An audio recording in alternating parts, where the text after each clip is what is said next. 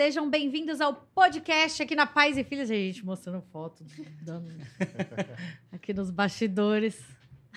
Tem que diz que não respeita o começo do podcast.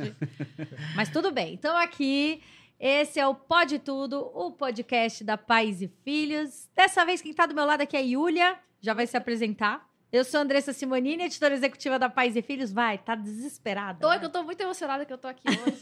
tô muito feliz com o convite, entendeu, gente? Mãe, tira uma foto. Mas, Tô na enfim, Pais e Tô Filhos. na Pais e Filhos.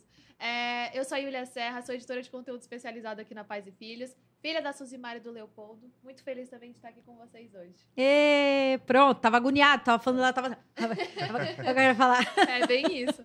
Pronto, falou. É isso, gente. Esse é o Pode Tudo, o podcast da Pais e Filhos, o terceiro episódio. A gente tá super feliz.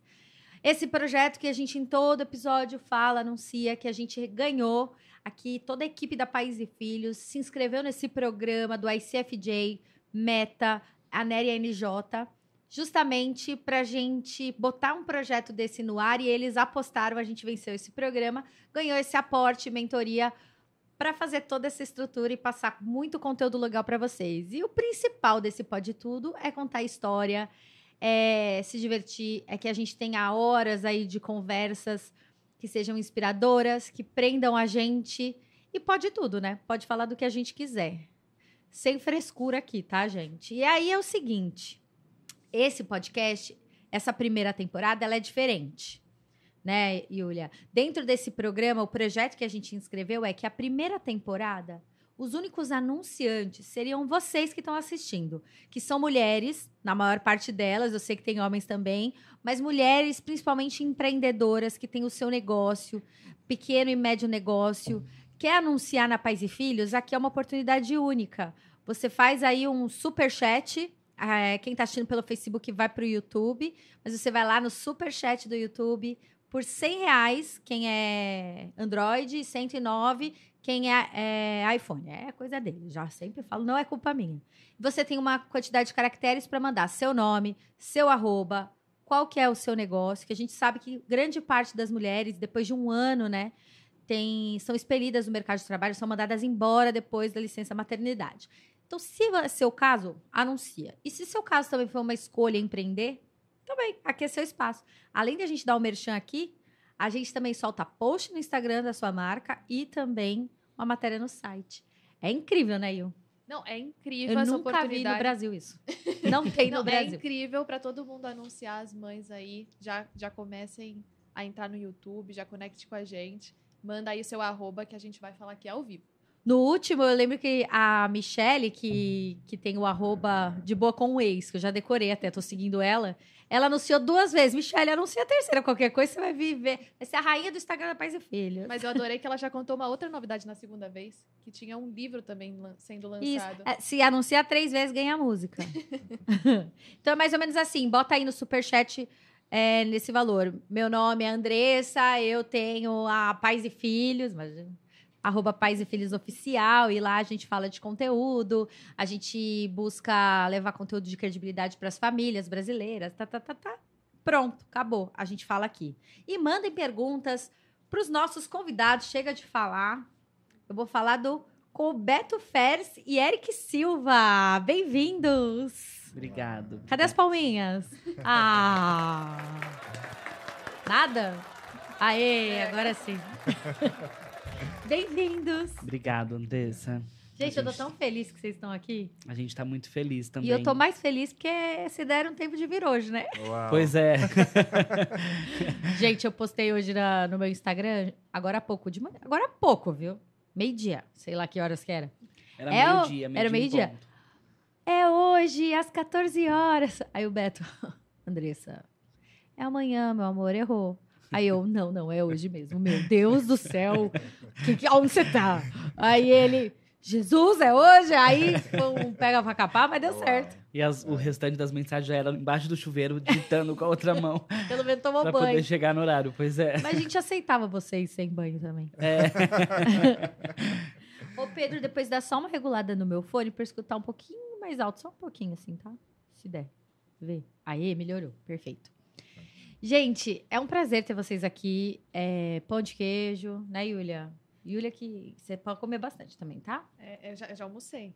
Mas eu sei que você come. Você não dá uma de sonsa, não, que a gente te conhece. Ainda é na hora do almoço. É que aqui na, na redação já sabem minha fama. Eu como muito à noite. Gente, nós vamos fazer uma viagem da redação no final do ano, confraternizar. Medo. Yulia é magra desse jeito, vocês estão vendo, né? Na hora do almoço ela não come nada. Mas ela sempre falou que a noite é o horário dela. A gente foi jantar num resort. Que All tem- inclusive. All inclusive. Eu, eu não tava acreditando. Ela já com- comeu umas quatro vezes pizza, não sei o que, não sei o que lá. Mas era Tudo que vocês coisa. imaginarem, coloquei no prato, entendeu? Não combinava, não tem problema. não tem problema. No estômago Era tá tudo feijoada, Não, é. japonês e É isso aí. Bom, essa é a Yulia, eu vocês conhecem um pouquinho já também. A gente se encontrou num evento. Pois é. E aí eu peguei seu em contato. dois já. É, eu eventos, lembro que né? você estava sentada, aí você fez uma pergunta. Eu falei, nossa, que história legal. Eu dei uma cutucada neles aqui. e a gente mesmo. trocou o contato. Eu fiquei com vocês na cabeça. E aí eu fui num outro evento, que era um almoço, uma mesa assim. Aí o Beto sentou bem na minha frente. Ele, nossa, ainda bem que é você. Eu precisava falar com você. Verdade. A gente está muito feliz de estar aqui, Andressa. É, é, a Pais e Filhos é uma revista que acaba sendo referência quando a gente fala na parentalidade, né? Acho que quem vive a vontade de ser pai acaba se olhando estampado nas, nas capas das, da Pais e Filhos. E hoje, vindo para cá... Isso é legal vocês falarem. É, e eu vim pra cá me imaginando, quem diria que um dia eu estaria conversando com a pais e filhos, mas no papel não mais de filho, mas sim de pai, né? Não mais no papel de quem queria ser pai, mas de quem é pai.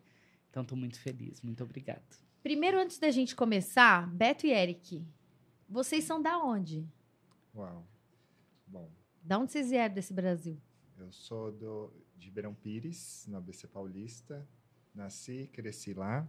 Meu, É, pode puxar aqui também se quiser. Se quiser vir pra trás Tá. depois, se quiser ir fazer xixi, aqui é tudo. Que só não pode fazer aqui. Tá, pode deixar.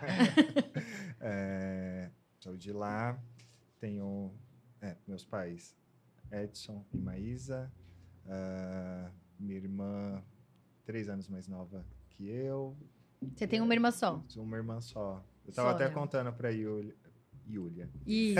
Ou Júlia também Eu já falei, eu ela. respondo por Emily. Júlia, é, Júlia e Júlia já tô acostumada, mas às vezes vem um Emily, também tem que improvisar. Emily. Emily. Gente, povo.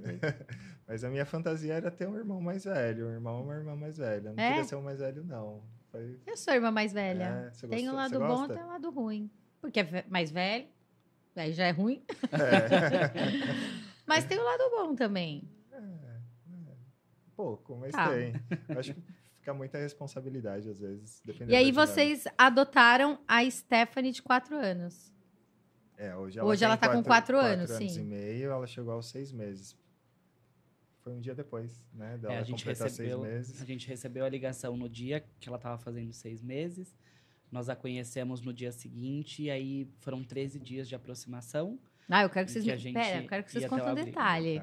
Você é da onde? Eu sou de São Bernardo do Campo, no ABC também. Uhum. É, quem nasce em São Bernardo é batateiro, porque houve um tempo que São Bernardo era uma região que produzia batata, que era distribuída para todo o estado de São Paulo. E aí eu sou de lá, mas fui, cresci, eh, fui criado na zona leste de São Paulo. E aí, em um momento da vida, eu vim para a região central. Quando eu conheci o Eric, eu já morava na Bela Vista. E aí a gente foi construindo a vida. O upgrade de CEP na vida. Entendi. Vai mudando. Ó, eu não sei aí, Pedro, tô olhando aqui na imagem, se tá boa a imagem do Beto aí pra depois. Tá tudo certo? Tá bom assim? Porque após da altura, né? Dar uma almofada pra Pois você é. aí. que a Yulia, coitada, tá meio assim pra poder ficar aqui. com- É. Não, não, você tá- a gente tá no mesmo nível. Ah, Tá é, tá. certo. Bom, muito legal saber. Então, vocês são daqui de São Paulo. Aí, Beto, você falou assim: eu sou. Eu sempre sonhei, assim, a gente nem- nem acredita que imaginava que estaria aqui na Pais e Filhos, né? Sempre viu a revista. E agora tá aqui conversando. Tá aqui no papel de pai. Você sempre sonhou ser pai? Eu costumo dizer, até disse isso para Yulia já, que a vontade de ser pai, para mim, ela existe antes da vontade de ser. Eu, eu sempre me enxerguei no papel de pai. Eu sempre tive uma afeição muito grande com criança. É, quando eu comecei as primeiras conversas na minha terapia, ainda com a minha antiga terapeuta, sobre a vontade de ser pai, uma em uma das sessões, ela disse: Beto, queria te indicar um livro que chama Eu Era uma Ótima Mãe até Ter Filhos.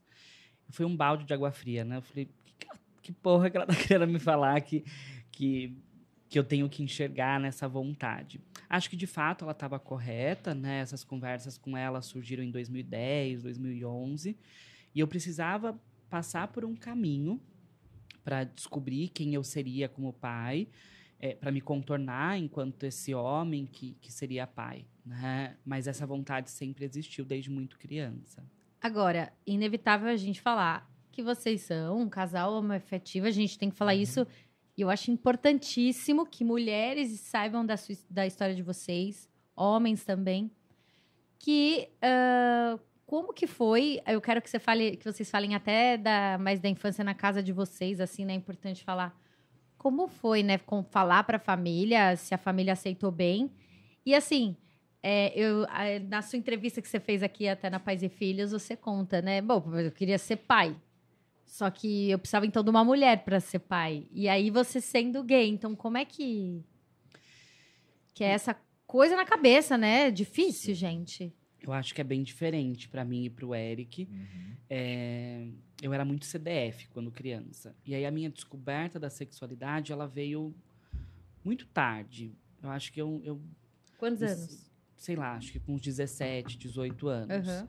É, eu era um menino muito esquisito, assim, era muito magricela. Eu, enfim, eu, eu me olho hoje e penso, gente, quem eu era, né? É, e aí, quando eu me, comecei a me perceber como um homem gay, eu percebia que as pessoas já, vinham me tirando, já vinham me tirando do armário há muito tempo. Uhum. Né? Eu passei por uma situação na escola em que o menino abaixou as minhas calças e aí, enquanto eu chorava, ele dizia para a professora: é para ele deixar de ser viadinho. E eu nem sabia que eu era gay. Né? É, quando eu começo a construir isso, ainda muito enviesado por um conceito religioso, eu vivia na época, dentro de um grupo de jovens num centro espírita, é, formado por, por adolescentes majoritariamente hétero.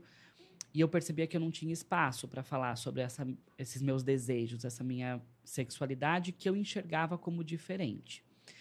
E aí eu inicio um relacionamento com uma mulher, também desse mesmo movimento religioso, mas eu percebo, né, que o meu desejo não morava naquele lugar, mas existia um desejo maior de ser pai.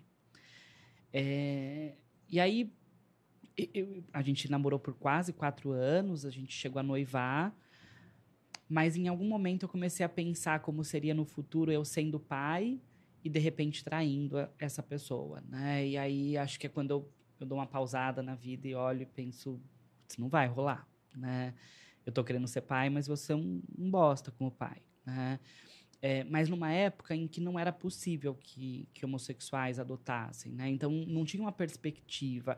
É diferente de hoje olhar um homem gay que entra num relacionamento só porque quer ter filhos, porque hoje facilmente a gente diz, putz, mas você pode ser pai de outras formas. Naquela época não tinha outros formatos, né? Mas e quando você falou da época da sua infância, que você demorou para para entender o quem você realmente era, o que você queria e, como seria a sua vida, definir, se definir mesmo, saber quem é você.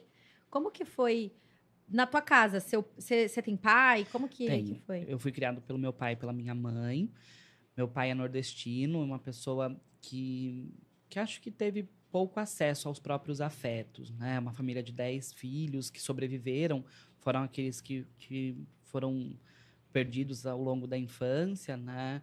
E minha mãe é portuguesa, minha mãe é, veio para o Brasil aos quatro meses de idade, é, porque o meu avô morreu quando ela estava, quando minha avó estava grávida. Meu uhum. avô morreu de tuberculose.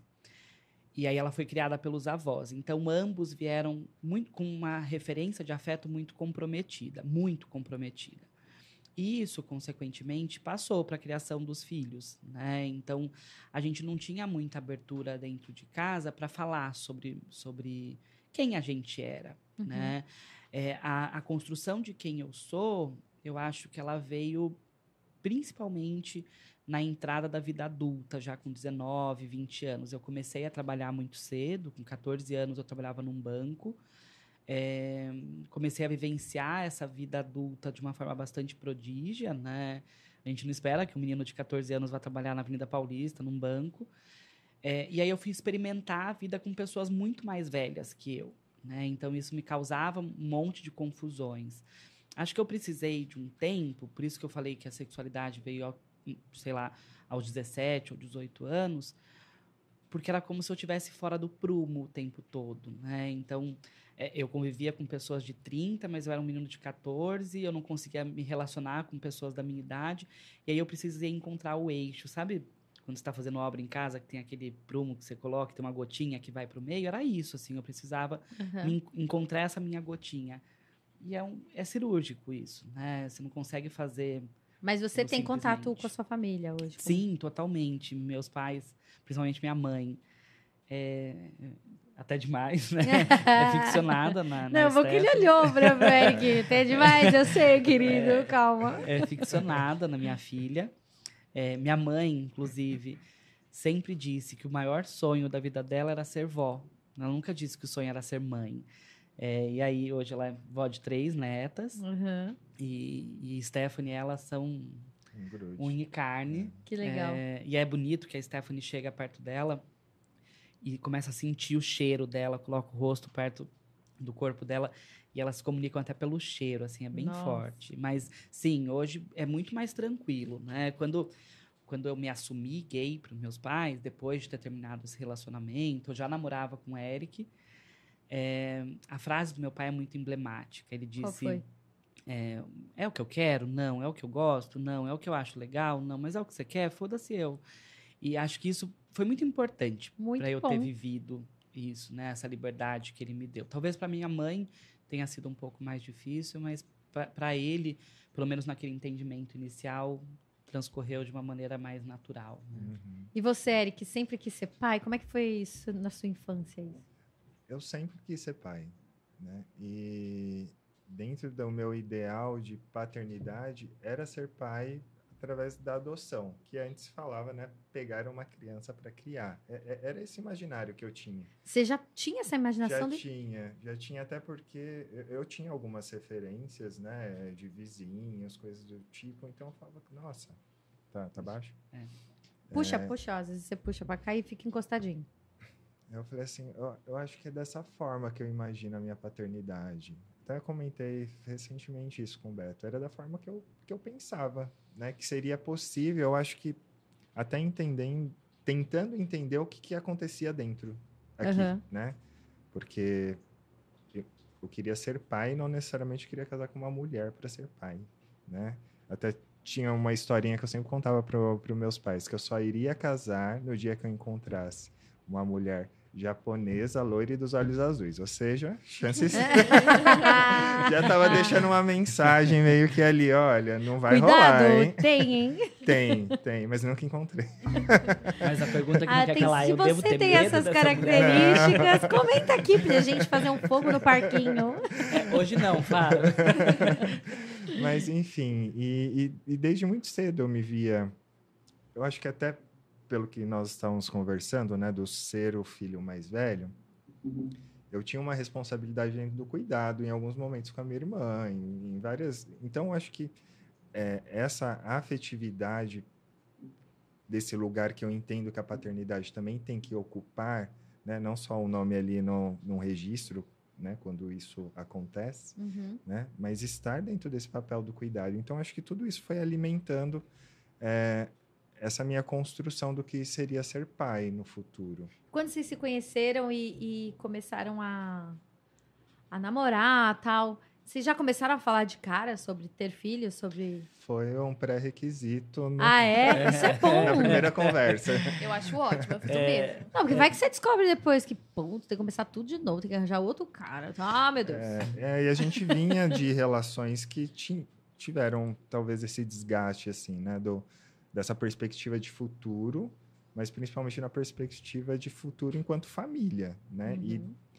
pelo menos do que nós é, conversávamos, é, ambos tinham a vontade de, de ter filhos mesmo. Né? Então, essa foi a primeira conversa dentre né, um, várias, vários pontos que nós conversamos no primeiro dia que a gente se encontrou. A questão da paternidade foi colocada ali já no. Bom, tá aqui, checkpoint. né? É. Pode ser que dê certo. Porque a gente se conheceu numa balada, dizem que amor de balada não vinga, a gente tá tentando encontrar o dono dessa balada até hoje, que alguma coisa deu errado. É, e a gente vinha, como o Eric disse, de, de relacionamentos bastante improdutivos, né? Uhum. O Eric vinha de uma relação de três anos, que ia e voltava, e eu vinha de um relacionamento de um ano, que tinha sido o primeiro relacionamento gay que eu tinha vivido. É, e aí a gente se conheceu bem no comecinho da balada, né? Uhum. A gente se beijou e aí acho que os dois estávamos mega descrentes com as possibilidades da vida. Ah, esse cara aí, certeza. não vai É, e aí eu, e- foi até eu que falei pro Eric, ó, se você tiver afim de beijar outros caras, pode ir lá. E aí o Eric falou, não, eu tava afim de ficar com você a noite toda. E aí, bicho, eu tava bem carente. Eu falei, ó, não faz isso. Se você fizer, é melhor você já me pedir em namoro. Aí ele falou, ah, qualquer coisa eu peço. Eu falei, então pede agora. E aí o Eric pediu. Gente, que história, eu quero uma dessa. É uma vida em um dia. Já fala É. filho, já pede namoro. Muito bom. E aí o Eric me pediu em namoro. Isso era, sei lá, uma e meia da manhã, Uhum. né? A balada tinha consumação mínima. Ah, E eu só queria ir embora. eu morava sozinho, eu queria que o Eric fosse pro meu apartamento comigo. E o Uhum. Eric não queria. E o Eric pediu, como tinha consumação, o Eric pediu a marula. Até hoje eu falo, eu não deveria confiar em alguém que pede a marula na balada. calma né? aí. Esse assunto chegou em mim. Eu tenho uma, estra- uma tática com Amarula É. e Baileys. Ó. Eu- será que eu conto? Falou com a especialista. É. Não, eu sou. Você não tem noção? Vou pensar se eu conto. Continua. Ah, E aí, é, eu já tinha tomado acho que umas três caipirinhas, uma vontade imensa de, de vomitar aquele monte de fruta. O Eric tomando a marula, e aí sentado, Eu Ah. amo a Marula. eu não suporto. e aí, eu, eu- sentado, eu disse ao Eric, ah, eu morro de vontade de ser pai. Aí o Eric, o Eric disse, eu também. E a gente foi conversando. Gastando a consumação. É, Uhum. e, e eu tentando convencer o Eric a ir pra minha casa, e ele não queria, a gente foi falando. E aí, em um determinado momento, a gente falou sobre ser pai por adoção, que era a vontade de ambos. Isso no primeiro dia, no gente. primeiro dia. Mas eu acho que é Uma importante noite isso. na que- balada. É. eu acho que é importante isso que o Eric trouxe. A gente talvez nunca tenha conversado sobre isso, assim. Que a gente vinha dessa conversa sobre adoção, mas ainda num, num viés caricato do que é adoção, Exato. né? De Uhum. que a gente ia ajudar uma criança, de que era uma forma de fazer caridade. A gente não tinha entendimento algum sobre o que era adoção, né? Então, eu falo sempre essa história de que a gente conversou sobre adoção no dia que a gente se conheceu, com uma vírgula, né? Uma Aham. conversa Não, muito sim, com crua. certeza. Sim. Com Mas foi- Mas vou falar pra vocês. Eu acho que eu também não, por mais que eu tô aqui na Pais e Filhos, já entrevistei pessoas, já tivemos capa de famílias que adotaram, mas eu acho que o processo mesmo, ou saber o que é adotar um filho, eu acho que realmente só quem passa. Sim. Porque do mesmo jeito eu acho que quem faz a gestação de um bebê, eu acho que é só quem passa, porque tem as suas dificuldades e é aquilo que ninguém Uhum. conta, né? É, e, é- e são dificuldades muito peculiares, porque cada um vai passar, enfim, independente do, do processo para pa- parentalidade, vai passar de uma forma totalmente diferente, né? Sim. Você falou sobre a gestação. A minha irmã tem referência de gestação que ela fala: eu não quero ter filhos. mais, Exatamente. não, não é algo que eu desejo, né? É para cada um. É, E- pra cada e, um. e eu acho que eu acho que a adoção deve ser como você está falando. É um, assim como outras coisas quando a gente entra, que é um lugar muito específico, parece ter um mundo diferente acontecendo e ninguém sabe daquilo direito, né? Antes de É, fazer e a acontecer. experiência para uma pessoa ser mãe ou pai por via biológica vai ser diferente de outra pessoa Uhum. também. Com certeza. né? É, e que bom que a gente, em pleno século XXI, consegue finalmente descobrir isso. Né? Aham. Que bom que a gente não, não Uhum. precisa mais dizer que toda mulher, para ser feliz, precisa se casar, precisa ter Uhum. filhos. É, a gente faz muita questão de não assumir, Andressa, um papel de que nós, por sermos pais, por termos adotado, fomos os gays que deram certo. Porque muitas vezes é o lugar que nos colocam, Uhum. né? Assim, o gay que é, conseguiu estar no mercado de trabalho, conseguiu se destacar, conseguiu formar uma família, casou, teve filhos. É, e aí a gente precisa lembrar o tempo todo que vários outros gays percorreram um caminho de muito Uhum. mais solidão para que a gente chegasse nesse lugar. É, e de que querer ter um filho só para demonstrar que se deu certo é muito perigoso. Nossa. né? Na Uhum. primeira dor de barriga, você você não consegue é, lidar. com Agora, isso. com quantos, com quantos anos de relacionamento vocês estavam quando saiu dessa conversa rasa para uma conversa assim? Agora vai, vamos lá e ver que que pra onde que vai? Entrar no site, Google, como adotar, deve ser assim, começa. É, foi assim, a gente se conheceu em 2008.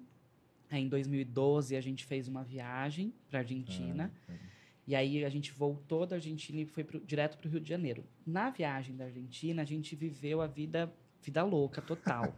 total, assim, tão total. Curtiram. Muito. É, pra você ter uma ideia... Cansaram até e falaram, agora chega, não quero nunca mais nem sair na minha não, vida. Então, não. Eu voltei bêbado no avião, eu puxei a porta do avião e eu derrubei a porta, quebrei a porta do avião, lembra? Eu- É, e aí a gente volta pro Gente, eu Rio de preciso Janeiro. sair com vocês, deve ser muito engraçado. Vamos aí deixar a eu- Stephanie aqui com a gente na redação, vocês saem. E aí eu... Que aventura. A gente foi pro Rio de Janeiro. A gente tava sentado na praia e tinha um casal de estrangeiros com um filho, um casal gay. E aí eu falo pro Eric, puta, eu quero muito ser pai. A gente já vinha conversando fazia seis anos, Hum. quatro anos. Eu falei, eu quero muito ser pai. E aí o Eric diz, Beto, mas é agora? Né? Assim, olha essa viagem, olha o quanto a gente está curtindo. É, o Eric tinha pouco tempo que ele tinha se formado na faculdade, ele tinha mudado de emprego também fazia pouco tempo. A gente tinha passado a morar junto fazia meses, É. tinha comprado o primeiro apartamento ainda na planta. E aí eu olhei aquela frase do Eric e disse, putz, acho que não. É, quatro anos depois, em 2016, a gente vai de novo para o Rio de Janeiro, no carnaval. E aí a gente senta na mesma areia de Ipanema. E aí eu começo a chorar e falo pro Eric, agora eu não aguento mais, assim, agora é hora de entrar no processo. E aí a gente volta e na semana seguinte a gente vai até o fórum, o Eric foi até o fórum. E aí depois de uma semana a gente entregou os documentos. O que, que tem que entregar lá? O que, que eles. Ah, de cara? De Que pergunta cara, legal, é, né? Documentos básicos, né? Tipo, quem é vocês? RG, CPF, Aham, quem são comprovante vocês? de endereço, De fotos, comprovante de renda, fotos da, Passa da por alguma entrevista, assim, do porquê Sim, que vocês sim. querem? Sim, com entrevistas com a equipe técnica, né? Isso o psicólogo e assistente social. E, e isso em particular para mim, né, no meu processo, porque apesar de termos adotado a Stephanie conjuntamente, acho que cada um teve um processo, uma relação diferente com, com o percurso da adoção.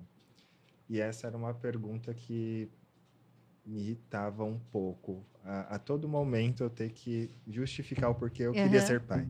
Né, Mas por que, que você quer ser pai? Mas por que, que você quer ser pai? E isso, uma hora eu falei, gente, quantas vezes mais eu vou ter que. Você dava a mesma resposta toda vez ou você começou a mudar pra ver? Será que eu não tô dando a resposta certa? Não, é, é, eu acho que eu tenho. Eu acho que além de procurar uma resposta certa, porque vinha às vezes Aham. nesse lugar, o que, que eu estou falando aqui? Mas eu acho que ajudou, apesar da irritação, né? Mas ajudou no processo para eu entender onde que morava essa paternidade. Por que que eu quero ser pai, efetivamente, sabe? É, e, e como a gente sempre fala, é um processo que tem é um pouco invasivo porque a gente tem que, enfim, comprovar várias coisas, que é muito diferente dentro de, um- de uma relação né, heteronormativa. As pessoas estão lá, às vezes até sem querer, tem filho acabou. Ninguém vai questionar o porquê que eles querem ser pais. né? Mas você acha que hoje, seis anos depois disso, você conseguiria responder por que, que você quer ser pai? Já? Hoje ele Então- mudou, ele falou, porque eu sou um louco. então, eu acho que é uma pergunta que ela não cabe em uma única resposta, em uma única frase, em um único momento. Porque para mim ser pai é, é todo um processo, né? O pai que eu precisei ser no momento que a Stephanie chega, eu fui um, né? Eu estava me descobrindo nesse lugar. Depois, sei lá, de meses, eu comecei a ser outro pai, que eu volto para esse mercado de trabalho, né? Volto para para minha rotina. É, E eu acho que isso é cíclico, é, é semestral. acho que eu Eric, preciso ser um pai sabe- diferente, sabe? Sabe uma coisa que você falou? Hum, Que. Vou fazer uma analogia que eu lembrei. Ontem eu. Eu encontrei minha chefe que, que teve bebê agora. Ela tem 48 anos, a Adriana. uhum. 48 anos, ela já teve uma gravidez, ela teve uma perda gestacional. E ficou muitos anos assim, sem. Não, acho que não, pensando. Uhum. E a gente tava falando ontem isso. Ah, eu, eu falei, você achou que agora você estava preparada? Ela falou assim, não, eu não estava preparada também. E aí, quando você fala dessa questão do perguntar, né? Porque você quer ser pai, esse processo da, da adoção, ali no comecinho, como se fosse uma gestação. Porque a mulher, pelo que eu, que eu vivi agora com a Adriana, muito próxima, tinha essa pergunta o tempo inteiro, até para realmente ir lá e. Será que eu vou? Será que eu tô preparada? Será que. Não? Então, assim, ninguém fez essa pergunta para ela. Acho que fez por muito tempo. Aí você não vai ter, porque sempre perguntava: você não tem filhos? Pra mulher que, que Sim. tá ficando assim, vamos por mais velha, que tipo eu, vou fazer 38. Já, mas você não teve filho? É é dar uma irritação, porque é justamente isso. Por quê? Tem tantas respostas que eu posso dar. Então, assim, e eu acho que é isso que você está falando. Então, se eu lembro dela, e ela falou muito, eu não estava preparada. Eu acho que ela acabou se perguntando durante muito tempo para realmente efetivar uma gestação. E eu acho que alguém estava fazendo isso por vocês, já que vocês não teriam uma gestação biológica, vamos supor. Você não. Fala, Então, não, eu- tem eu- nada a ver isso aí, André. Você gastou saliva, não tem nada a ver com o que Então, você eu, falou. eu acho que são, são questões diferentes, talvez, né? Porque eu vejo a- a- o exemplo que você dá é, dessa cobrança vir muitas vezes do social, né? Da, do, do externo. Por que, que você não, não tem filho? Por que aquilo, tal? para a mulher tem muita questão da, da idade, né? Do, do ciclo biológico para isso Aham. acontecer. É, e no nosso caso, é, é, era diferente. Nós é, pensamos, nós estávamos nos planejando para isso, é, nós estávamos estudando muito para isso. é,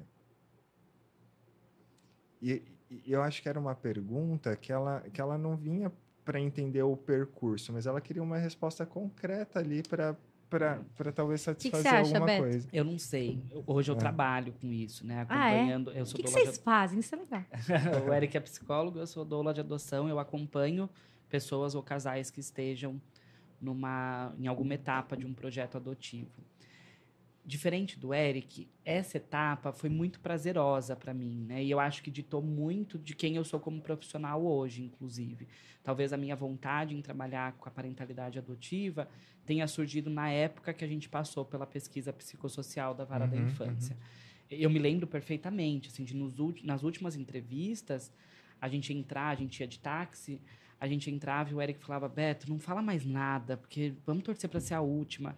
E eu falava, não, lógico. Chegava lá, eu tinha 90 perguntas para fazer, porque eu queria conhecer. Hoje vocês são muito diferentes, é muito, Muito, muito, engraçado, muito, né? É, e aí, hoje, eu acho que a pergunta que se faz para um adotante, é, principalmente quando ela acontece na vara da infância, ela não está buscando uma resposta. Né? Assim, eu não estou te perguntando, Yulia, por que, que você quer ser Uhum. mãe? E vou anotar por que, que é, e daqui a três anos eu vou bater na tua porta e vou falar, deixa eu ver se você cumpriu com aquilo que você disse que cumpriria. Mas eu acho que é uma forma de auxiliar esse pretendente à Sim. adoção a, a trilhar o que é a parentalidade, né? Eu, eu concordo muito, Andressa, quando você diz que a gente vai descobrir a parentalidade depois que ela existe, a maternidade ou a paternidade. Mas quando a gente fala de algumas vias em específico, e eu vou dar o exemplo da adoção, mas não só disso, quando você vai assumir o papel de madrasta, que vai, por exemplo, que vai ter contato com os seus filhos, ou da mãe não gestante, né, num casal de duas mulheres que uma não vai gestar essa criança, você precisa se contornar antes disso acontecer para lidar com as possíveis barreiras, né? Porque eu acho que na história que você contou da Adriana existe algo, uma coisa importante que diferencia. A Adriana, ela era cobrada pela sociedade para ser mãe. Como mulher, a sociedade cobrava dela, né? Assim, você não vai querer ter filhos. Nós dois, enquanto homens gays, ou uma mulher mais velha, ou uma pessoa que se relata infértil, a, a sociedade não nos quer no papel de- da parentalidade. verdade. então a gente Uhum. foi requerer esse lugar, né? A gente foi Nossa, levantar uma bandeira e dizer, Total isso. opa, eu quero assumir esse papel, né? Cara, total isso. E foi legal eu trazer, porque realmente pra gente entender. Quando a gente. Isso é muito importante pra quem tá assistindo. Quando a gente tá conversando com pessoas que estão numa realidade diferente das nossas, que enfrentam questões diferentes das nossas, como é importante a gente ir até a hora que cai a nossa ficha. Que eu acho que preconceito, ele acaba também com a desinformação. É entender realmente. Ah, não entendi. Vai procurar de novo saber. Aí pergunta. Ah, não sei o que, que você acha. Ah, não, não é isso.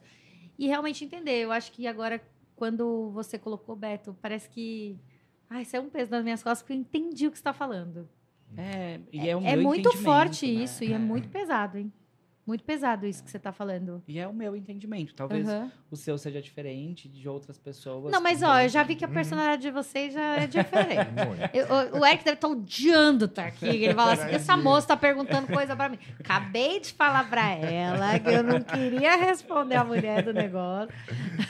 Não, é- mas eu acho que é interessante você colocar é, é, é, até essa, essa questão da diferença mesmo, porque fo- trazendo isso para o processo foi mu- muito, muito, muito diferente uma coisa da outra.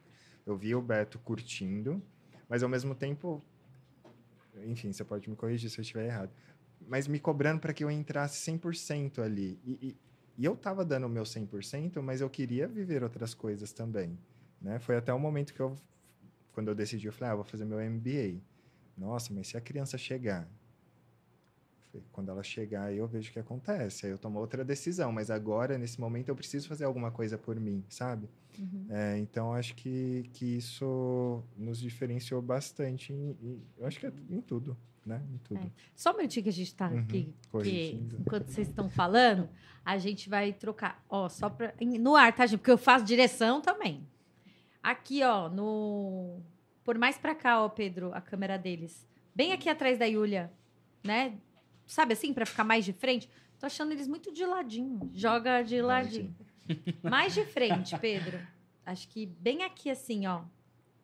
Entendeu? Meio que de frente. Tira do. Ô, Bia, ajuda aqui, ó. Não, não, não. Aqui, ó. Esse pé é pra cá, ó. Isso, agora bem de frente. É assim, Bia. Esse que eu tô falando, mais de frente, entendeu? Vê aí como é que ficou. Melhorou? Ufa, tava. Gente, tava incomodadaça. Nossa, como eu sou louca. Hã? Foi? É, uma pausa no meio, né? Com uma correção de câmera, porque a gente é assim mesmo. Ficou bom? Perfeito. Vai, ela vai cortar, depois eu vou olhar ali. Arrasando.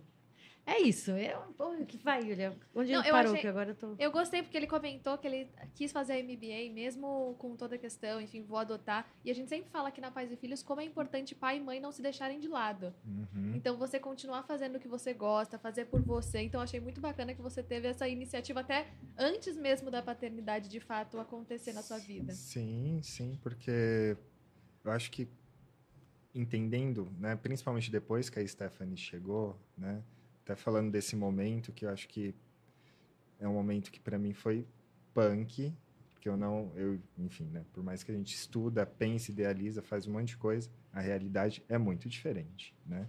E aí isso começou a ficar mais forte no dia que eu vi o Beto sair de casa, o Beto retornar para casa e eu ainda com um roupão que eu coloquei de manhã.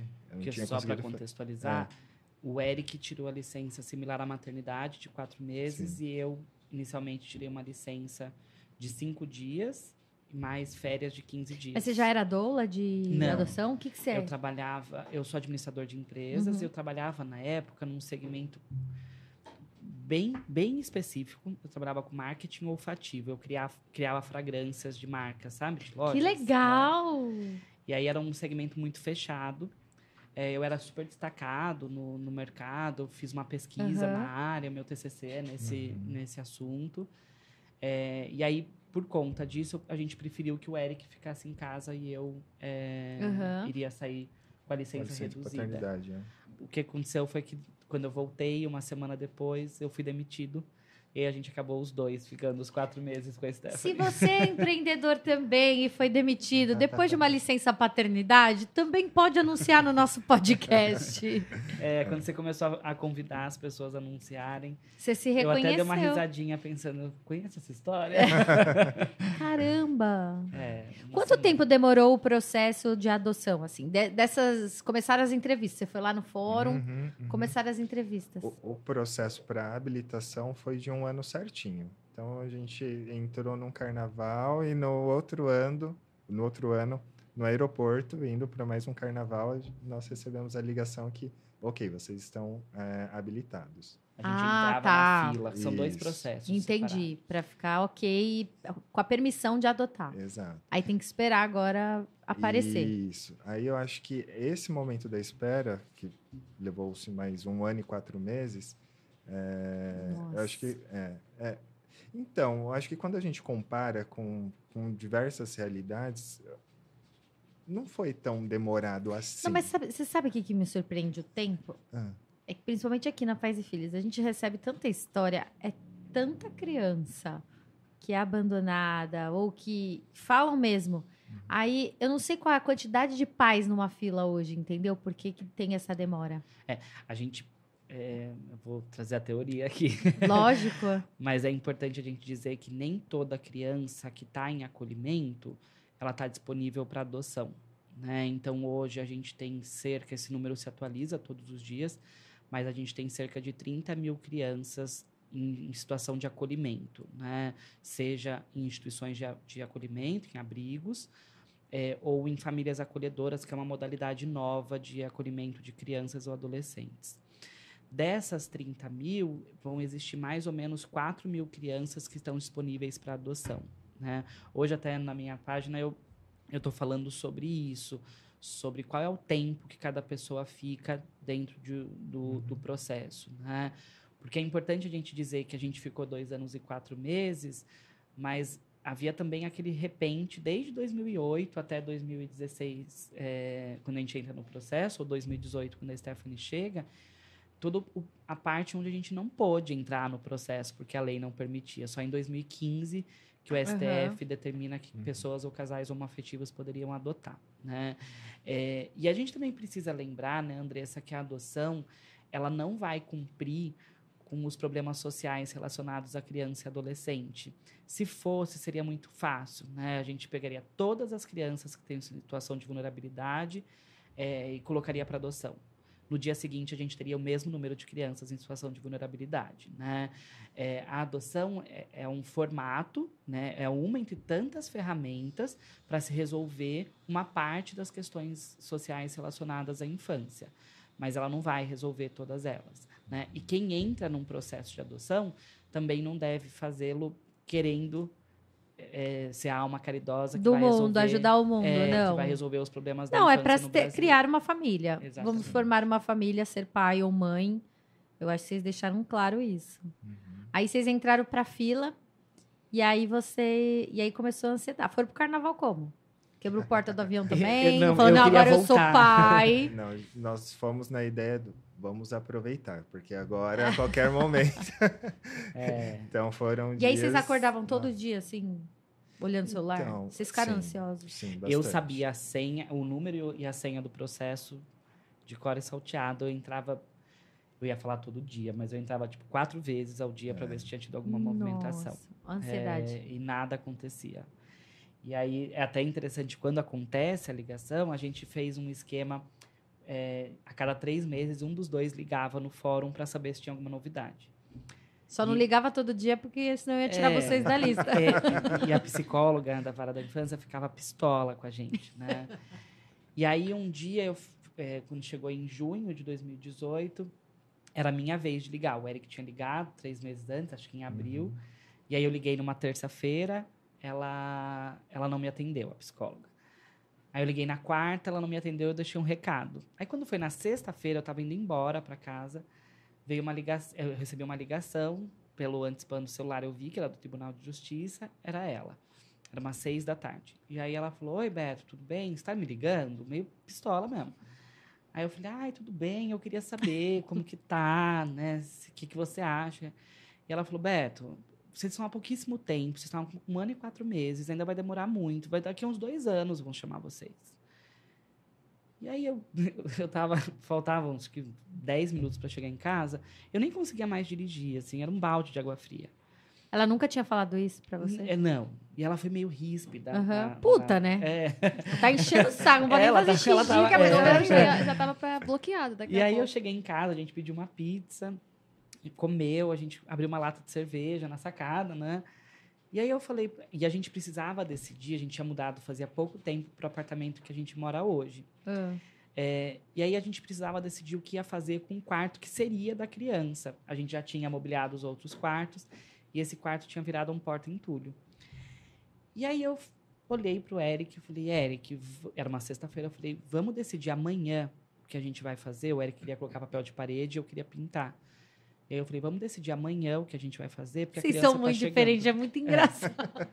Ele queria papel de parede, eu queria pintar. E aí o Eric falou, Beto, mas você recebeu a ligação faz duas horas. Ela falou que vai demorar dois anos. Eu falei, eu não sei te dizer por quê, mas a criança tá chegando. E aí, Ai. isso foi numa sexta. Quando foi na terça-feira, a gente recebeu a ligação Foi da mesma? da mesma psicóloga. Ela já sabia que ela ia nos ligar, inclusive. No dia que eu falei com ela, eh, foi o dia que a Stephanie foi até a vara da infância. E a gente tem isso no diário do que a Stephanie trouxe do abrigo. Uhum. Quando ela ligou, eu não peguei isso na hora. Mas, apesar de todo o emputecimento que ela tinha, ela confirmou se o Eric já tinha acabado a pós-graduação, se nós dois estávamos empregados. Ah, ela te perguntou Ela fez isso? várias perguntas, assim, como que vocês estão? Se a criança chegasse agora, ia dar tudo certo? E a gente está super preparado. Então, agora espera. né? Talvez isso tenha me feito ficar com essa intuição de que tá chegando, né? E aí, quando ela ligou, na terça-feira seguinte, ela falou, Beto, eu já sabia que eu ia te ligar, por isso que eu te fiz aquelas perguntas, né? É, e foi muito louco, né? Porque a Uhum. gente acabou indo no sábado ver o papel de parede, era caríssimo. Aí É, vocês pintaram. o Eric ainda queria o papel de parede. A gente almoçou num restaurante que a gente queria muito almoçar. Uhum. Foi a última coisa que a gente fez só os dois.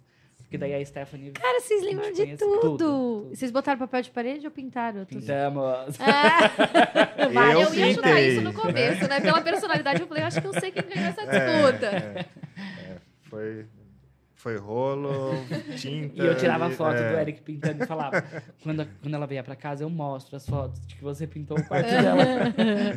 Mas E é aí, que na tudo terça-fe- teve que ter, é, ser feito muito rápido, né? Porque a partir do momento que a gente recebeu a ligação, Ah. fomos ao fórum, conversamos. Eles Que que, não, mas pera, vocês receberam a ligação. O que, que aconteceu nesse Tá. momento? Vocês desligaram o, O telefone. Beto recebeu a ligação É. e tentou me ligar algumas vezes. É, eu né? recebi. Porque assim, a gente idealizou. O nosso perfil era de uma criança de 0 a 2 anos. Uhum. E era indiferente para gênero e para cor de pele. Mas a gente idealizava que ia ser um menino negro, que chegaria por volta de um ano e nove meses, já andando. E o Eric tinha tido uma visão nesse quarto de umas plaquinhas escrito Gabriel. A gente tinha uma pasta no pendrive do carro chamada Gabriel, com músicas que falavam da nossa espera. E aí a mulher me ligou e falou: Ó, Beto, tem uma criança para vocês conhecerem. Posso falar sobre ela? Pode. É uma menina. E aí eu falei: Oi. ela, ela é Primeira, branca. primeira, primeira noção que vocês têm de paternidade. É, Acabou, quebrou todas as expectativas. É. Acabou. Ela falou: perderam o controle ali. Tem, ela é branca. Eu falei: Cadê a criança negra que eu imaginei? Ela tem seis meses. E aí, rápido, eu pensei: com seis meses ninguém anda. E ela falou: ela chama Stephanie. E eu amava nomes de quatro, cinco letras, tipo da Júlia. Da Júlia, desculpa. Ah, eu já, eu já respondo, eu já respondo. certo. É, e aí eu, eu. Quando ela falou Stephanie, eu falei. Puta que pariu. Quantas Stephanie. letras tem, né? E, é, e comecei a contar quantas letras tem. É, Olha só que maluquice. A pessoa ligou, ficava quatro de vezes ao dia vendo, aí vai. Pera, esse não era esse nome É, que eu não tinha sei se eu vou pensado. com esse nome. E aí eu liguei pro Eric. O Eric tinha acabado de mudar de gerência na empresa dele. Eu sabia que ele ia estar numa reunião, que era a primeira reunião com a gestora dele. Aí eu tentei liguei- ligar, ele não atendeu e eu mandei uma mensagem. assim, Me atende urgente, nossa filha chegou. Marido de merda. né? Na hora que eu bati o olho assim no celular que subiu ali a mensagem, eu falava, como eu saio daqui? Aonde você agora?" tava? Onde você eu tava estava na sala com as duas gestoras, mais uma par, e falando de, do que ia acontecer na empresa, num momento que estava totalmente deu em tela transição, eu branca falei, total, teto não preto. estava ouvindo mais nada, assim. Falei. "Hum." Aí eu, enfim, eu falei, eu preciso sair daqui. Aí eu falei, olha, eu preciso um minutinho, fazer uma ligação. Aí saio, ligo pro Beto, aí ele me conta toda essa história. E aí, você tá afim? Você quer ir conhecer, né, a, a, a criança, né? Eu falei, ah, vamos, né? Travaram. É, eu falei, não, vamos. Aí eu volto. E né? o melhor é que a, a psicóloga falou: eu queria que vocês viessem aqui conversar. com-" Isso era três e meia da tarde. Queria que vocês viessem aqui. Eu falei, não, a gente tá indo já, já tava com a bolsa na mão. Daí ela falou: Não, Beto, é amanhã, às duas horas da tarde. Eu falei, não, a gente vai agora. e aí, quando eu liguei pro Eric, ele falou: Tá, Beto, eu vou entrar novamente na reunião. E eu. a pouco- Calmíssimo. É, porque o Eric ele é desse jeito. Imagina, eu já ia falar. Foda-se! E aí eu, eu pensava, como que ele consegue entrar numa reunião? Eu já não conseguia nem mais Gente, andar. eu sou mais o Beto. A Yulia acho que é mais você. Eu acho que eu tô no meio termo, assim, porque também é uma tela branca, mas também não ia ser tão. Gente, eu sou muito mais o Beto. O quê? Verdade. Já ia calçando as coisas.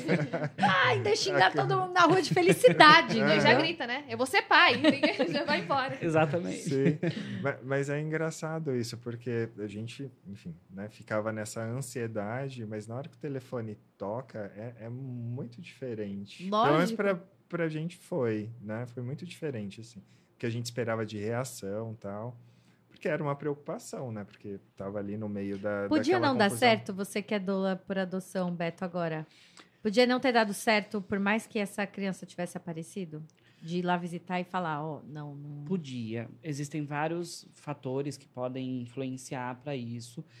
Existe a possibilidade do pretendente ou do casal pretendente não querer eh, dar continuidade nessa, nessa aproximação.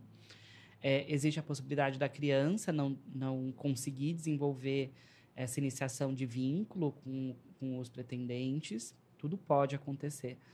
Eh, mas mas eu, acho, eu gosto bastante dessa frase. Tudo pode acontecer, né? A gente não, não deve limitar toda a história que vai se surgir com essa família àquela primeira cena. Tem um exemplo que eu gosto muito de dar, que é de uma criança que era um pouco mais velha, sei lá, um pouco mais velha não, tinha uns quatro ou cinco anos. E aí perguntaram para ela, porque eles também conversam com a criança. Na mesma Stephanie, que tinha, que tinha seis meses, a gente vê nos registros que ela foi até o fórum, que a psicóloga do abrigo conversava com ela, mas perguntaram para esse garoto assim: ah, você aceita ser adotado? Aceito. Pode ser um pai ou uma mãe? Pode. Pode ser só um pai? Pode. Pode ser uma, uma mãe? Pode. E aí, e- desculpa, eu errei. Ele falou que ele queria só um pai. Ele tinha uma questão com a genitora e ele queria ter só um pai. É, ou dois pais. E aí foram buscar no cadastro, A acharam. criança falou isso? É, a que criança legal falou. isso. É, Legal não por ele não. Não, e é Mas porque- você ver como criança não tem preconceito. Não, é não mais tem. pela história de É. vida. Uhum. É, e aí, precisamos dizer também que casais formados por dois homens vão suprir, inclusive, lacunas de crianças que têm o trauma com a figura materna, né? Então, os novos formatos familiares que a adoção permite são muito interessantes nesse sentido. A criança precisa ser protagonista nesse processo. E aí foram lá buscar no, no cadastro, tinham encontraram um homem que queria adotar uma criança naquela idade, chamaram esse homem, vamos iniciar a aproximação? Vamos. Levaram o homem até o abrigo. E aí o menino ficou bege. Não conversava com o rapaz. Quando ele saiu, eu falei, e aí, você gostou? Não. Eu não quero que ele seja meu pai. Por que, que você não quer? Porque eu quero um pai com bigode. Ui. E aí interromperam essa aproximação, encontraram outro homem que tivesse bigode e o rapaz adotou a criança. A criança idealiza esse pai, né? É, é- é importante que a gente diga Mas isso. a, a Stephanie, quando ligaram pra vocês, ela A tava gente com não quanto tinha tempo? bigode. Não. Mas ela. Mas se ela quisesse, tem um, pelo menos, né? É, o Eric não tinha. Não ainda, tinha, né? né? É. Mas assim, quantos, quantos meses ela tava? Seis meses. No Seis dia meses quando te a ligaram. É, no dia que eu recebi a ligação, ela estava fazendo seis meses. Aí vocês foram lá, lá onde? No, No abrigo. No, no dia abrigo. seguinte, nós a conhecemos. É, primeiro nós fomos ao fórum, né? É, Para conhecer a história, e do fórum, depois nós fomos para o abrigo. é. Sempre acompanhados, né? Por uma assistente social ou foram É, sozinhos? a gen- no fórum, a gente tinha o acompanhamento da equipe técnica do fórum e no abrigo tinha a equipe do abrigo. Sim. Que era uma assistente social, uma pedagoga e uma psicóloga. Aí quando vocês foram pro abrigo, Uau. Eu acho que eu queria só falar antes do, desse momento lá no fórum, Vai, né? conta. Porque. É que eu não paro de falar, né? Não, não, não, não é por isso, não. Não, mas É vocês que podem é um falar que é pra falar recorte- mesmo. Graças a Deus vocês falam. Um recorte importante, porque a gente chega lá, eles contam a história e tal, e aí mostram a foto, né? Ah, você já viu a foto ali. Isso. Foi antes, depois, né? É, Primeiro eles contaram a história, enfim. E aí a psicóloga falou: olha, agora se vocês saem, tomam um café e depois vocês falam como que que fica aí para vocês, né? O Eric tava uma pilha de nervos. Dia. Aí, quando vocês voltarem, dependendo da resposta, a gente mostra a foto. Né? Foi mais ou menos assim. E aí, eu- enfim, o café ficava, sei lá quantos andares para cima. aí a gente começou a subir. Eu falei, Beto, é, é isso, a gente precisa conhecer a criança para ter um- uma. para entender se é isso mesmo, se não é. Mas Porque- vocês tinham alguma. Vocês estavam totalmente abertos, né, pro tipo de. Sim, Qualquer. Abertos, mas eu acho que cheio de, de dúvidas, de emoções, tudo ali muito misturado. Eu- e aí eu falei para ele, nesse momento me dá a sensação como se eu estivesse escolhendo um celular, sabe? Quais são as espe- especificações técnicas, sabe? Sim. Mas eu preciso olhar para essa criança de fato, sabe? E aí, e aí, você topa? Foi o café conhecer? mais amargo do Não, dia. A gente não tomou teve café. Era tanta ansiedade que nós não tomamos café. Lógico. Aí descemos, já conversamos com ela, ela mostrou a foto. Aí pela foto eu falei, bom, essa neném já não é assim mais, né? Ela falava de seis meses e parecia ser muito bebezinha. E depois a gente descobriu que essa foto foi quando Do ela dia- tinha um mês. É, Ah, tá. É, Nossa, um mês ainda criança. é, muito bebezica. Então, enfim, aí de lá nós voamos, né, pro, pro abrigo. E aí eu acho que essa parte que é engraçada eu gostaria que você contasse qual parte? da chave do Ah, carro. é. O nosso carro, ele não. É aqueles carros que não precisam da chave pra Aham. ligar. É só no É botão. de, de chique, carro É. chique. e aí o Eric ficou pegando o O documento. meio da Bia tem que empurrar aqui na Rebouça. Mentira. E aí o Eric ficou no cartório do fórum para emitir o termo que nos permitia fazer as visitas no abrigo. E eu fui até o estacionamento, é, que era ali na Liberdade. O cara trouxe o carro, tirou a chave colocou, deixou o carro ligado e deixou no para-brisa. Eu- E eu tava tão afoito, porque a gente, isso era seis horas da Já tarde. tô imaginando. A gente precisava chegar no abrigo até as sete e meia. Se a gente não chegasse até as sete e meia, não ia nos deixar ver a Stephanie. E a gente tinha que pegar a Radial Leste para chegar no abrigo. E aí eu falava, puta, agora é hora de, de, de pico. E eu falei, Eric, pega o documento, eu vou pegar o carro. Peguei e fomos. O Eric entrou, eu fui passando todos os faróis vermelhos que, que era possível passar, né? Ultrapassei velocidade. Chegamos no abrigo, fechamos a porta, apertamos o botão para desligar o carro e entramos. Passamos lá, né? Acho que depois é interessante que você conte como foi quando a gente conheceu a Stephanie, mas quando a gente sai, a gente aperta o botão da porta, o carro abre. A gente entra no carro, quando vai apertar para ligar o carro, aparece uma mensagem no painel: chave não detectada. Eu falo, puta, Eric, mas você abriu a porta, a chave foi detectada. E a gente sai do carro de novo e entra de novo. Aí a gente abre o porta-mala, vira a bolsa para ver. No final, eu tava apalpando os bolsos do Eric, o Eric apalpando os meus. E a gente tinha deixado a chave do carro no para-brisa, assim, e o carro ficou na rua, podia ter sido E roubado. foram andando com, com, com a chave no para-brisa. É, é. Podia ter Gente, perdido que a chave no meio do ansiedade. Isso é caminho. coisa de quem tá... Nossa, é muito a minha cara. Gente, Beto, a gente não pode sair junto. Deixa eu te falar. É perigoso. É o problema da Marula. Mas conta como foi quando a gente. É, eu quero ela. muito saber esse momento. Ah, foi.